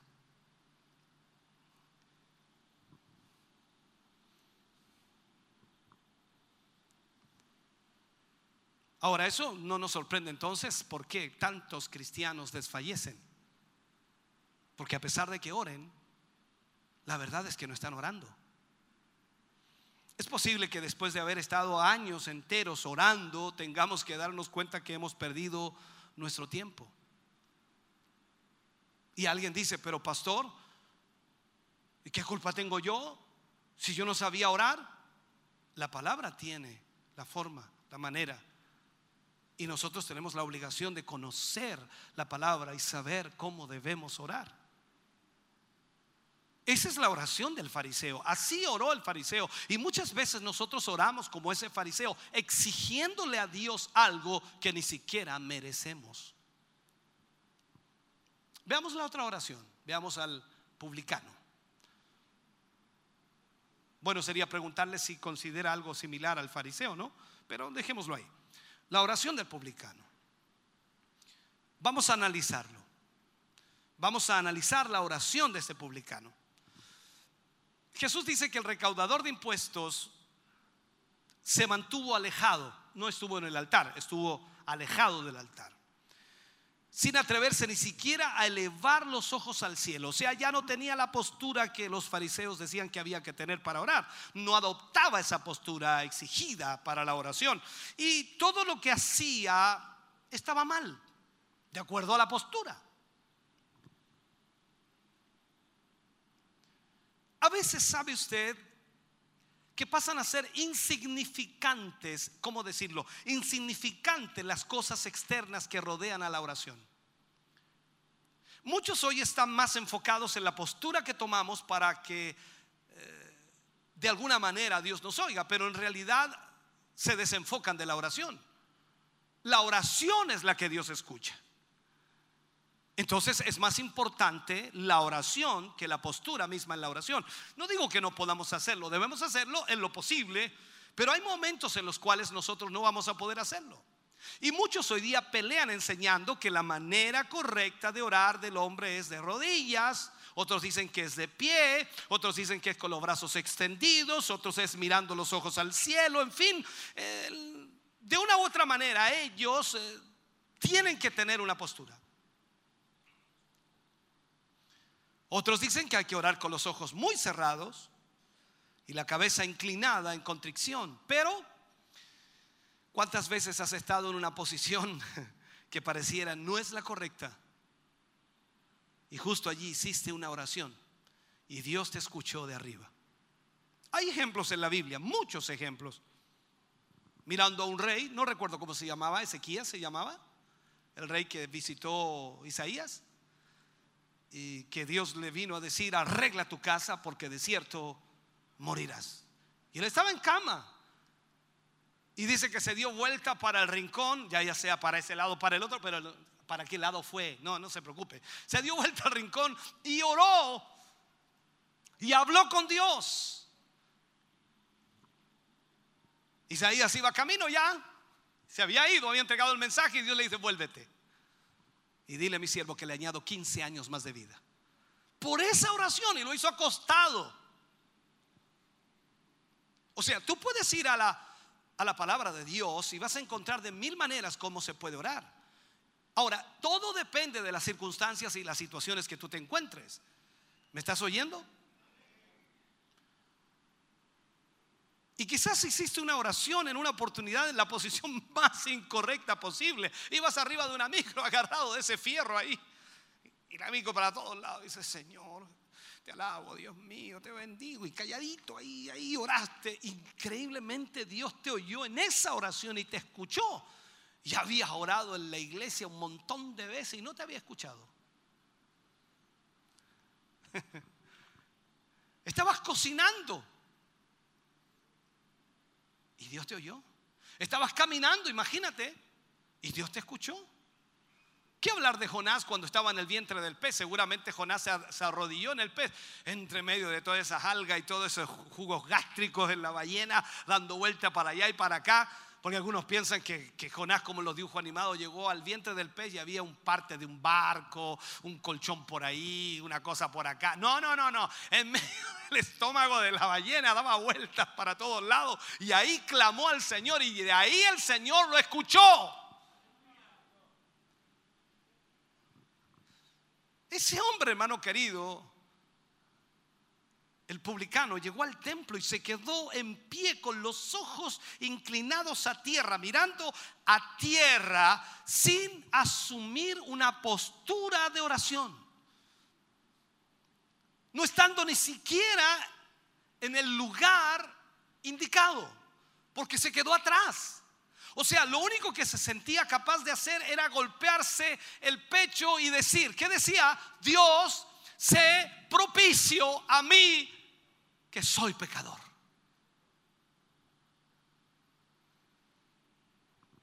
Una oración corta, pero a los ojos de Jesús es una auténtica oración.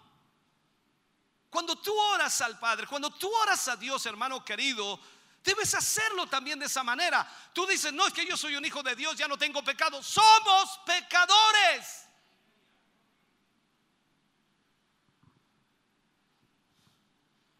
En la figura de este publicano aprendemos una segunda cosa acerca de la verdadera oración, importantísima. Y este es siempre rec- un- reconocimiento de la divina suficiencia de Dios. Este hombre dijo, Señor, sé propicio a mí. Y esa es la verdadera oración. Nuestra ayuda debe proceder de Dios. Y este hombre no buscó su ayuda en ninguna otra parte, sino solo en Dios. Solo en Dios. Él no dijo, Señor, tal vez ese fariseo que está allá adelante me puede ayudar. No, no, no, no, no. Lo que dijo fue, Dios, ten misericordia de mí. Consideraba que la misericordia de Dios estaba a su disposición porque Jesús dijo que descendió a casa justificado. Mira, ¿y cuál fue su oración? Tan breve, tan corta, palabras sencillas, pero de una verdad tremenda. Sé propicio a mí, pecador. Ten misericordia de mí, que soy pecador. Fue transformado, fue diferente, fue sanado. Eso es lo que puedo decir. O sea, se apropió de lo que había dicho Dios y creyó en lo que Dios había dicho. Porque también consiste en eso la oración. Creer en lo que la palabra de Dios dice. La oración es algo más que pedir. Es tomar lo que Dios ha dicho. La oración es más que suplicar, es creer.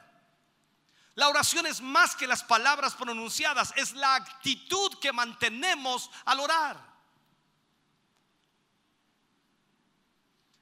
¿Cuántas veces usted en el día tiene, tiene una necesidad? Muchas veces en el día hay una necesidad, cualquier tipo de necesidad. Y sabe, hermano querido, ¿y cuántas veces al día quizás carece de algo? Eh, Hermano, ese es el número de veces que debe orar.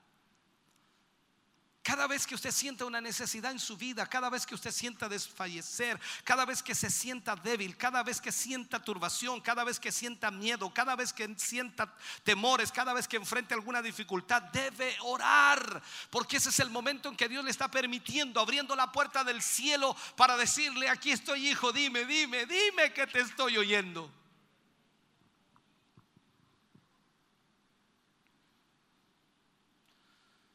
Debe haber, como lo enseñé en la clase pasada o en el tema pasado, debe haber una conciencia de necesidad. Una oportunidad para permitir de alguna manera al corazón que se oiga la voz de Dios en ella. Sea cual fuere la forma que adopte la oración, eso se eleva inmediatamente a Dios. Y usted va a decir, Dios, ten misericordia ten misericordia de mí. En otras palabras le está diciendo, Señor, cubre mi necesidad. Sin pronunciarlo, sin decirlo, ten misericordia de mí. Es como decir en estos momentos, tú eres mi esperanza. ¿Has, has orado alguna vez de esa manera? ¿Has orado alguna, alguna vez de verdad? Si miramos en la Biblia, si vemos lo que Jesús dice y si creemos que lo que Jesús dice es cierto, que el orar es lo contrario de desfallecer, entonces la pregunta que tenemos que analizar es ¿por qué? ¿Por qué me encuentro como, como si mi vida eh, es de frecuente desfallecimiento? ¿Por qué siempre me siento tan débil?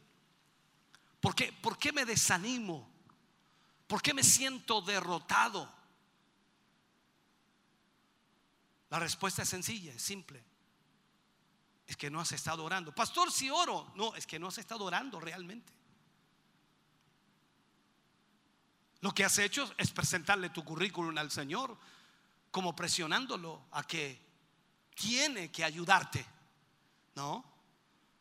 Tú necesitas mostrarle a Dios tu necesidad, pero de la perspectiva de lo que tú eres, un pecador.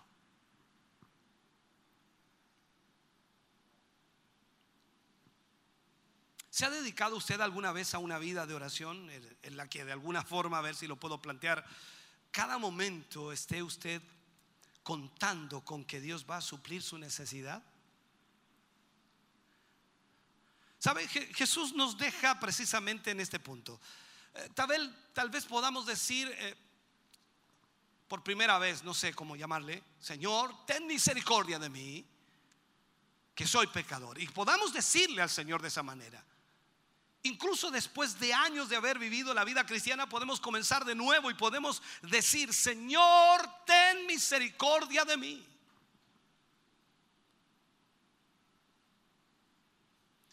Lo que pasa es que muchas veces consideramos que como llevamos tanto tiempo en el Evangelio, llevamos tantos años, como hemos crecido, hemos aprendido algo, conocemos algo, entonces ya no necesitamos orar de esa manera. Nuestra oración tiene que ser diferente. Hermano querido, yo ya no estoy comenzando, yo no soy el que entró allá por la puerta hace años atrás. Ahora no, ya pasé por todo el proceso y ahora yo soy un predicador, soy un ministro, es que ahora yo soy poco más que arcángel y un ángel, entonces no puedo estar orando así. Hermanos, seguimos siendo pecadores. Si Jesús mismo se consideró pecador por estar sobre esta tierra, ¿cuánto más nosotros que nacimos en ella? Entonces veamos qué es lo que nos enseña este hombre acerca de la oración. Aquí es evidente que la verdadera oración, la auténtica, sea tomar conciencia de que tenemos una necesidad frente a la que nos hallamos impotentes, sin capacidad de solucionar o sin capacidad de arreglar. Este hombre, este hombre se vio a sí mismo en el nivel más bajo posible de un pecador. Entonces Dios lo escuchó. Y él le dijo, sé propicio a mí, que soy pecador. Un pecador de la clase más baja, de la peor calaña, como alguien diría, estaba convencido de que sin Dios no había nada que él pudiera hacer, no había nadie que lo pudiera ayudar en su situación. Él dijo, soy un pecador, Señor, soy un pecador. Eso es todo cuanto puedo decir. No hay nada más que pueda añadir. ¿Qué más puedo decir si soy un pecador?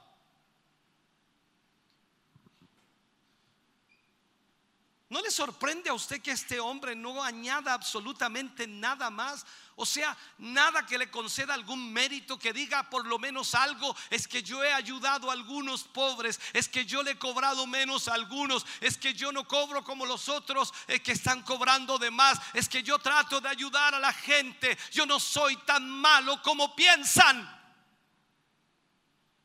No, él dice, sé propicio a mí que soy pecador.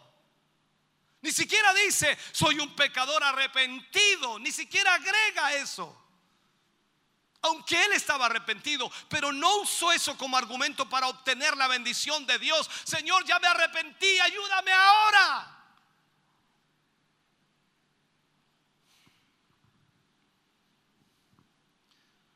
Sé propicio a mí, que soy un pecador. Ni siquiera dice eso. Dios sé propicio a mí, que soy un pecador honesto.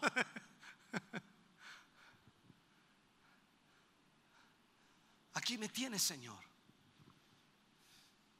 Dispuesto a contártelo todo. No, no dice eso.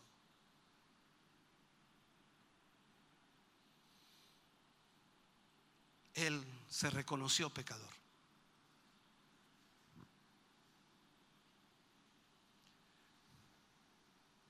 Ni siquiera, y esto es más grande todavía, ni siquiera le dijo, Señor, sé propicio a mí, que soy un pecador que ora.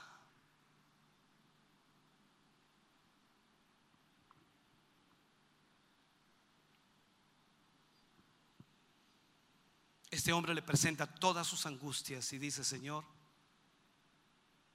ten misericordia de mí. Dios sabía quién era. No tengo más o no tengo a nadie más en quien apoyarme más que en ti. Este hombre reconoce que para hacer algo bien, incluso las actividades normales de su vida, necesitaba a Dios. Sencillamente tenía que tener a Dios. No había otra esperanza para él. Ahora, ¿cómo llego a esa conclusión? ¿Cómo, ¿Cómo saco esa conclusión? Exactamente lo contrario de lo que había pasado con el fariseo, totalmente lo contrario. No había mirado hacia abajo a alguien más bajo que él, sino que miró a Dios. ¿Qué es lo que hacemos nosotros? Miramos hacia abajo, miramos hacia abajo y cuando estamos orando, en nuestra mente inmediatamente comienzan a aparecer personas que están mal, Señor, yo no soy tan malo. Yo como pastor voy a poner este ejemplo, estoy orando al Señor y digo, Señor, yo quiero hacer, hacer tu obra, yo quiero servirte, yo quiero, Señor, predicar tu evangelio, llevar tu palabra. Y inmediatamente, Señor, yo no quiero ser como ese pastor que se desvió, yo no quiero ser como ese pastor que pecó, yo no quiero ser como ese pastor que, defraudó, yo no quiero ser como ese pastor siempre mirando hacia abajo, cuando lo que tenemos que hacer es mirar hacia arriba para ver nuestra condición, porque cuando tú miras al cielo, ves a un Dios santo y poderoso, y cuando te miras a ti mismo, te das cuenta que no eres nada y que necesitas a ese Dios que es santo y que es poderoso.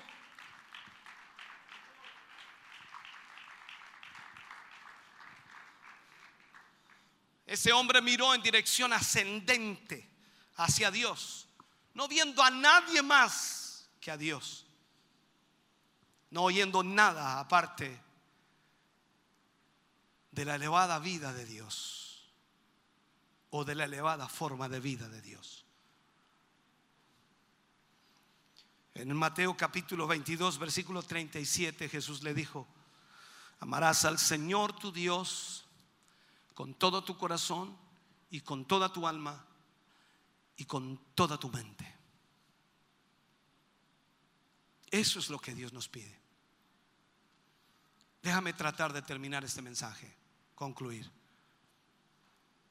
Sabes, hoy, hoy no existe respuesta a los terribles problemas creados por la, por la delincuencia, por la inmoralidad, por la adicción a las drogas, por la homosexualidad, por todas esas poderosas fuerzas que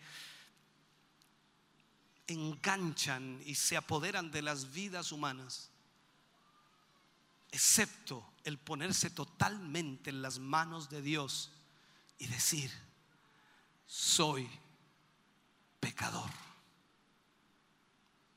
soy pecador.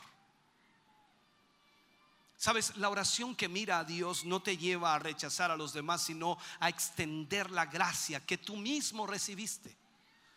Lo que por gracia habéis recibido, dadlo también de gracia. ¿Qué recibiste de parte de Dios? La gracia. No merecías salvación. Tú y yo no merecíamos ser salvos, pero Dios tuvo misericordia y la gracia de Dios nos alcanzó. Ahora es lo mismo que debemos dar, aunque sea el pecador más grande. Entrega la gracia de Dios. Dios te ama.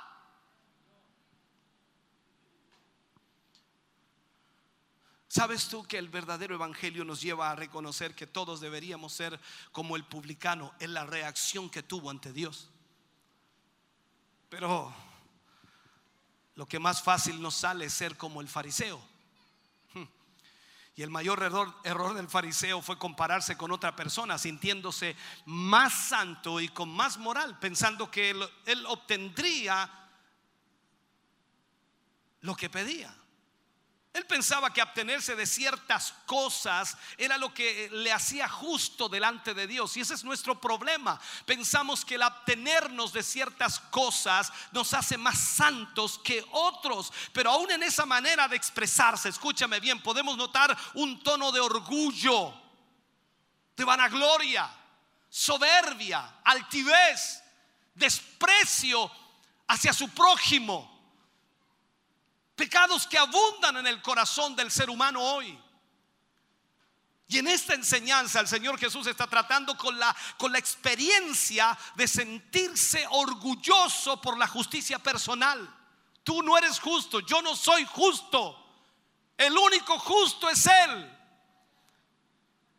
Y gracias a Él hoy estamos justificados ante el Padre. Pero eso no nos hace santos como el, pensamiento generalizado. Seguimos estando sobre esta tierra y mientras estemos sobre ella el pecado nos asedia y podemos fallar, podemos pecar. Por eso la palabra dice, hijitos míos, si alguno hubiere pecado, abogado tenéis para con el Padre Jesucristo el Santo.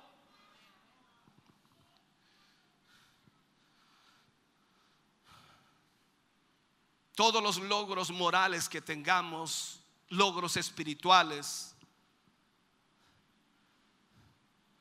y todo lo que podamos cumplir de la ley de Dios no puede crear en nosotros orgullo. Pero la, conducta de este tipo de personas refleja que esta confianza está depositada en la gracia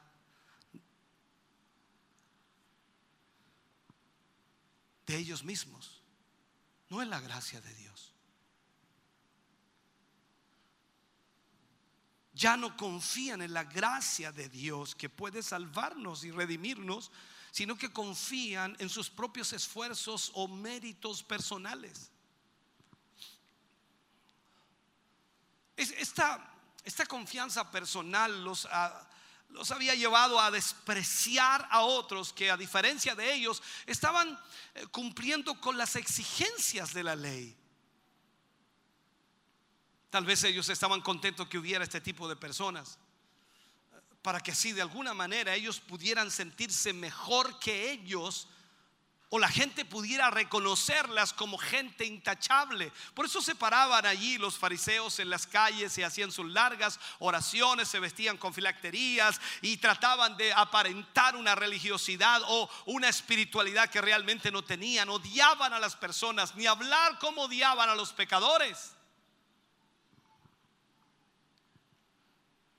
Nuestro error, nuestro gran error consiste, hermano querido, en la forma en que hemos definido el pecado. Pareciera que la lista cada día es más pequeña y consideramos solo adulterio, fornicación, violaciones, asesinatos y mm, vamos a agregar narcotraficantes. Pareciera que todo lo demás no es pecado.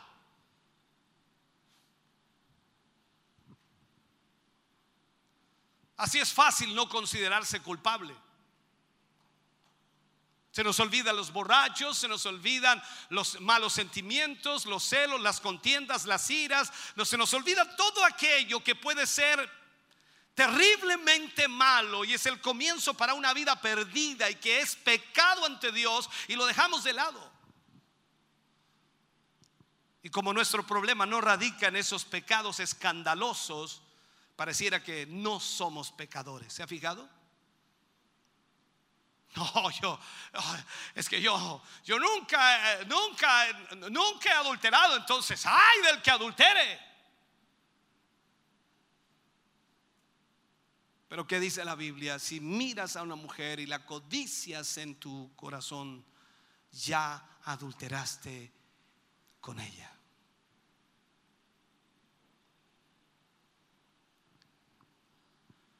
Entonces cuando tú vas a la presencia de Dios y tratas de ponerle tu currículum al Señor, diciéndole, Señor, mira, hoy día fue a la iglesia, ¿me viste? ¿Me viste, Señor? Fue a la iglesia, canté.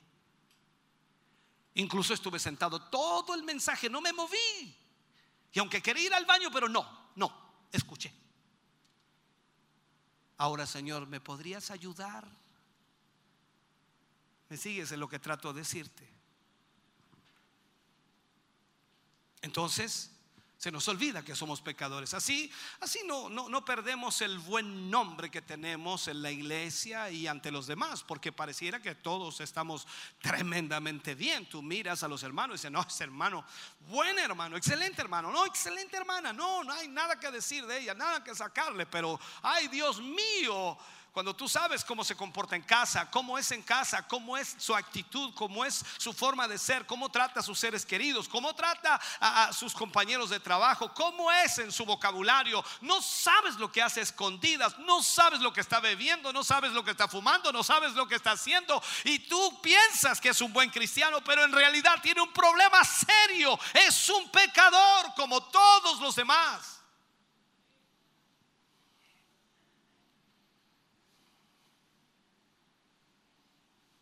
Sabes, la verdadera oración no, no, no enseña a humillarnos con la intención de que Dios nos enaltezca.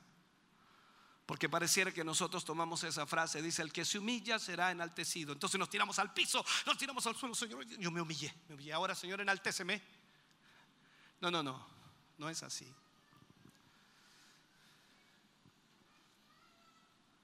No es así. Esto no es sentir algún mérito por lo que hemos hecho. Es como que el que ofrenda y diezma para que Dios le prospere en todo. No, tampoco es así.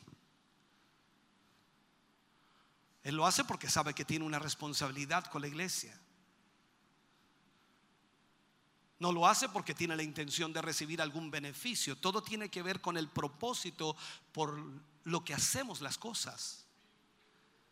Dios es quien exige que cuando nos acerquemos a Él lo hagamos confiadamente, pero de la manera más sumisa y humilde, reconociendo primero que nada, que somos pecadores y sin Él no tenemos absolutamente nada. Y que si somos verdaderos hijos de Dios, entonces tenemos que entender que nuestra posición es de siervos, de servidores, sujetos completamente a su soberanía y su voluntad. Dios quiere que entendamos que cuando vamos a Él, debemos ir con un corazón contrito y humillado. De ahí viene la primera bienaventuranza, corazón contrito y humillado, no cuerpo, no rodillas, no cabeza, no ojos, no mirando al piso, corazón contrito y humillado. Y para que un corazón se humille ante Dios, reconoce que es pecador.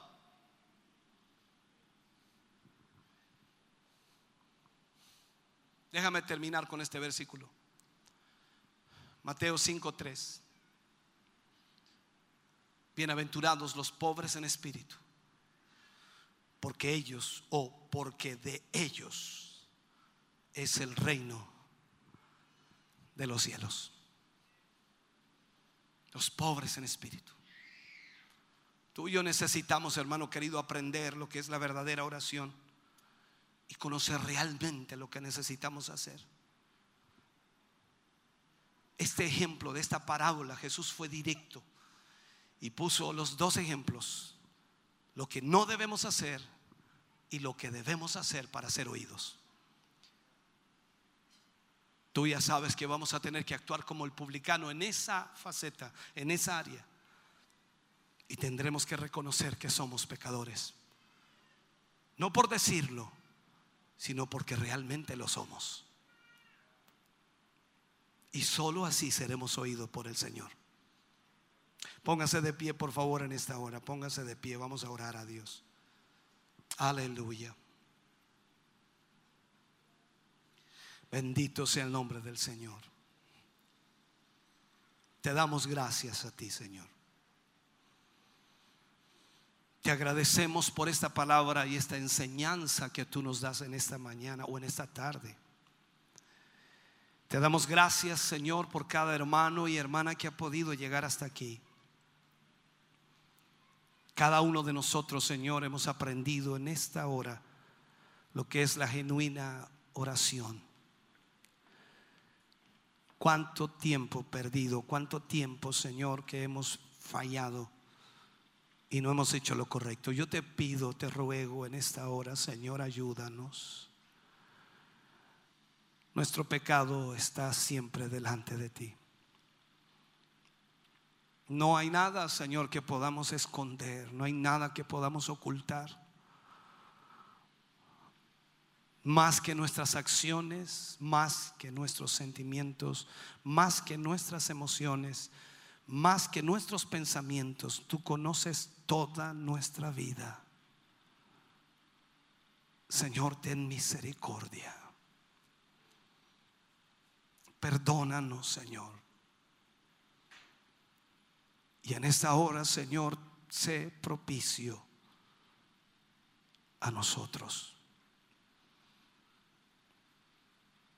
Ayúdanos, oh Dios, a entender, ayúdanos a comprender y a hacer conforme a tu voluntad. Que, tu Espíritu Santo, Señor, trate con nosotros hoy y que nos despierte a tu propósito, nos despierte a tu voluntad. Señor, yo te ruego en esta hora y momento que tu gracia divina, Señor, una vez más venga sobre nosotros. Bendice este pueblo, ayúdales y ayúdame a mí para que podamos, Señor, hacer tu voluntad y vivir conforme a tu propósito. En el nombre de Jesús lo pedimos, lo rogamos para tu gloria. Amén. Y amén, Señor. De ese aplauso de alabanza al Señor.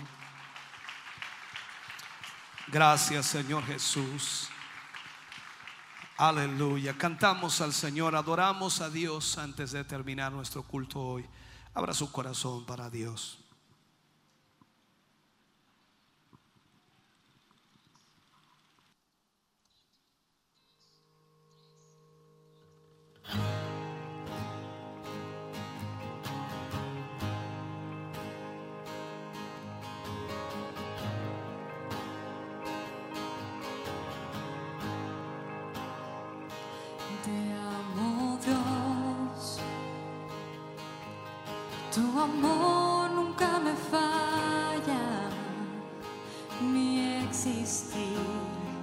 en tus manos está. Momento en que despierto hasta el anochecer, yo cantaré de la bondad de Dios.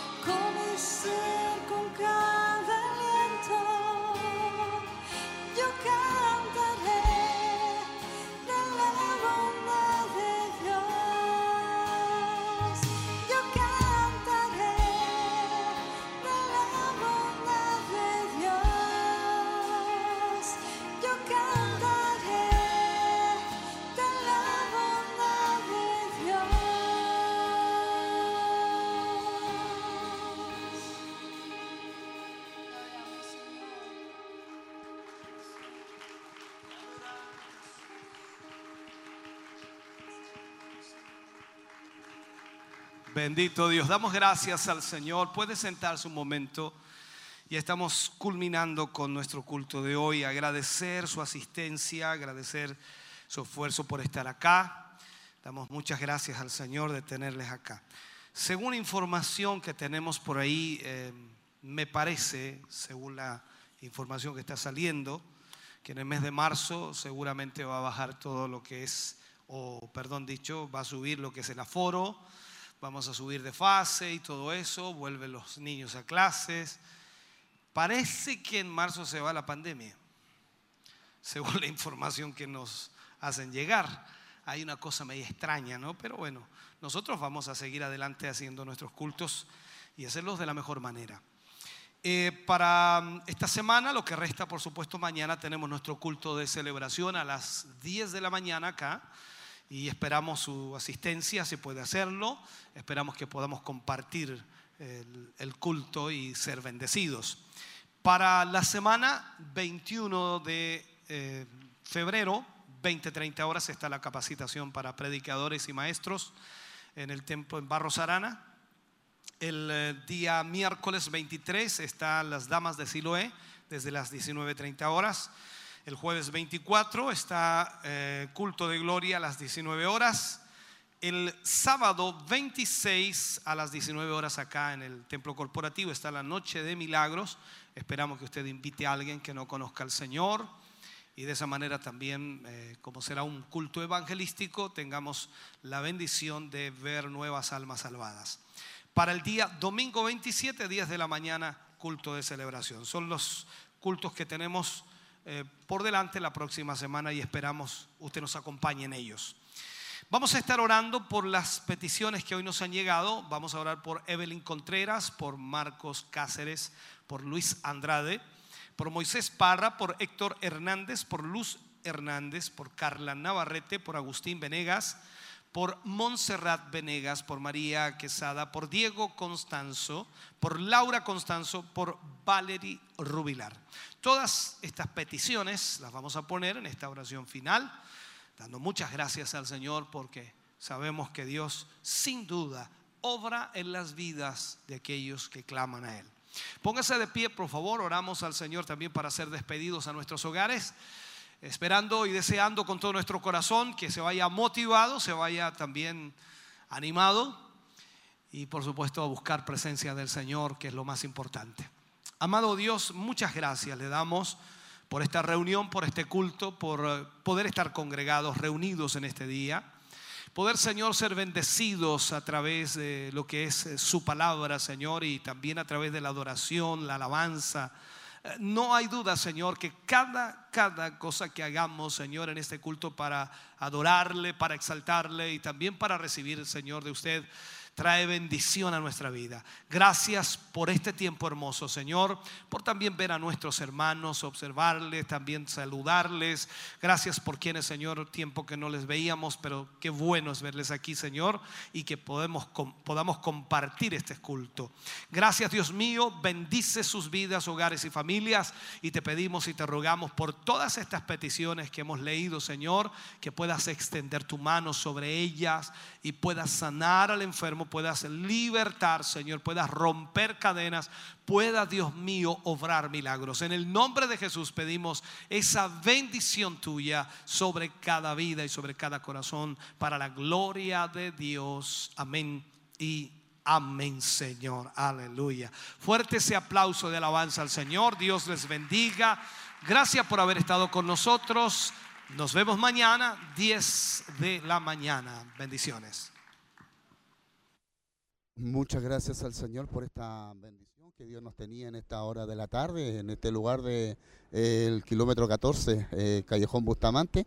Eh, hemos tenido una hermosa enseñanza, una hermosa administración y esperamos que usted también ahí en su hogar haya recibido eh, la parte que eh, Dios ha- haya hablado. Creemos que ha sido una tremenda bendición y sin lugar a dudas lo creemos así. Agradecemos realmente por lo que Dios ha hecho, hemos bendecido su nombre, hemos visto una asistencia muy hermosa en este lugar, eh, hermanos, familias, matrimonios que han estado también disfrutando de la presencia del Señor y por supuesto alabando, exaltando y también recibiendo este hermoso mensaje en los labios de nuestro obispo Hugo Alfonso Montesinos. Agradecidos estamos en esta hora de la tarde, un grupo de hermanos eh, que han estado también trabajando en los equipos, tras las cámaras, para poder hacer posible todo esto, para hacer posible eh, esta transmisión. Y que usted también haya disfrutado grandemente en su hogar, en el lugar en donde haya también escuchado, haya eh, estado junto a nosotros compartiendo esta transmisión, la cual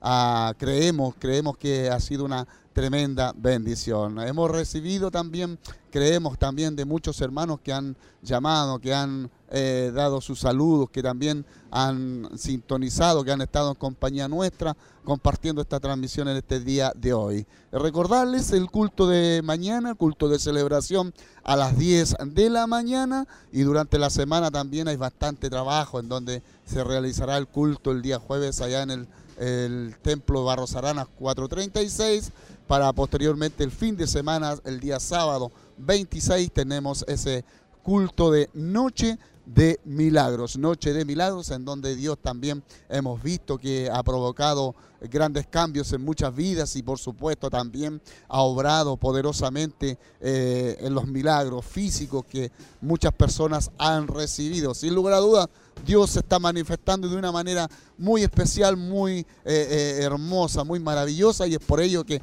le invitamos a que usted también forme parte de este culto del día sábado, Noche de Milagros. Y para el próximo domingo también estaremos eh, disfrutando de este culto de celebración 10 de la mañana. Así es que eh, creemos que este día hemos gozado de la presencia del Señor y usted también se haya eh, también recibido de parte de Dios lo que Él quería entregarle. Así que, hermano querido, sin más que contarle, sin más que poder añadirle, creemos que Dios nos ha bendecido y eso ha sido lo más importante. Así es que ya nos estamos despidiendo eh, a nombre del grupo de trabajo de hermanos que han estado tras las cámaras, aquí han estado hermanos jóvenes, eh, adolescentes, que ellos trabajan duro, eh, ponen mucho de su parte y lo hacen con agrado. De verdad, hermano querido, hay un arduo trabajo en este lugar para poder llevar de esa manera las mejores transmisiones y llevar lo mejor para que usted también pueda disfrutar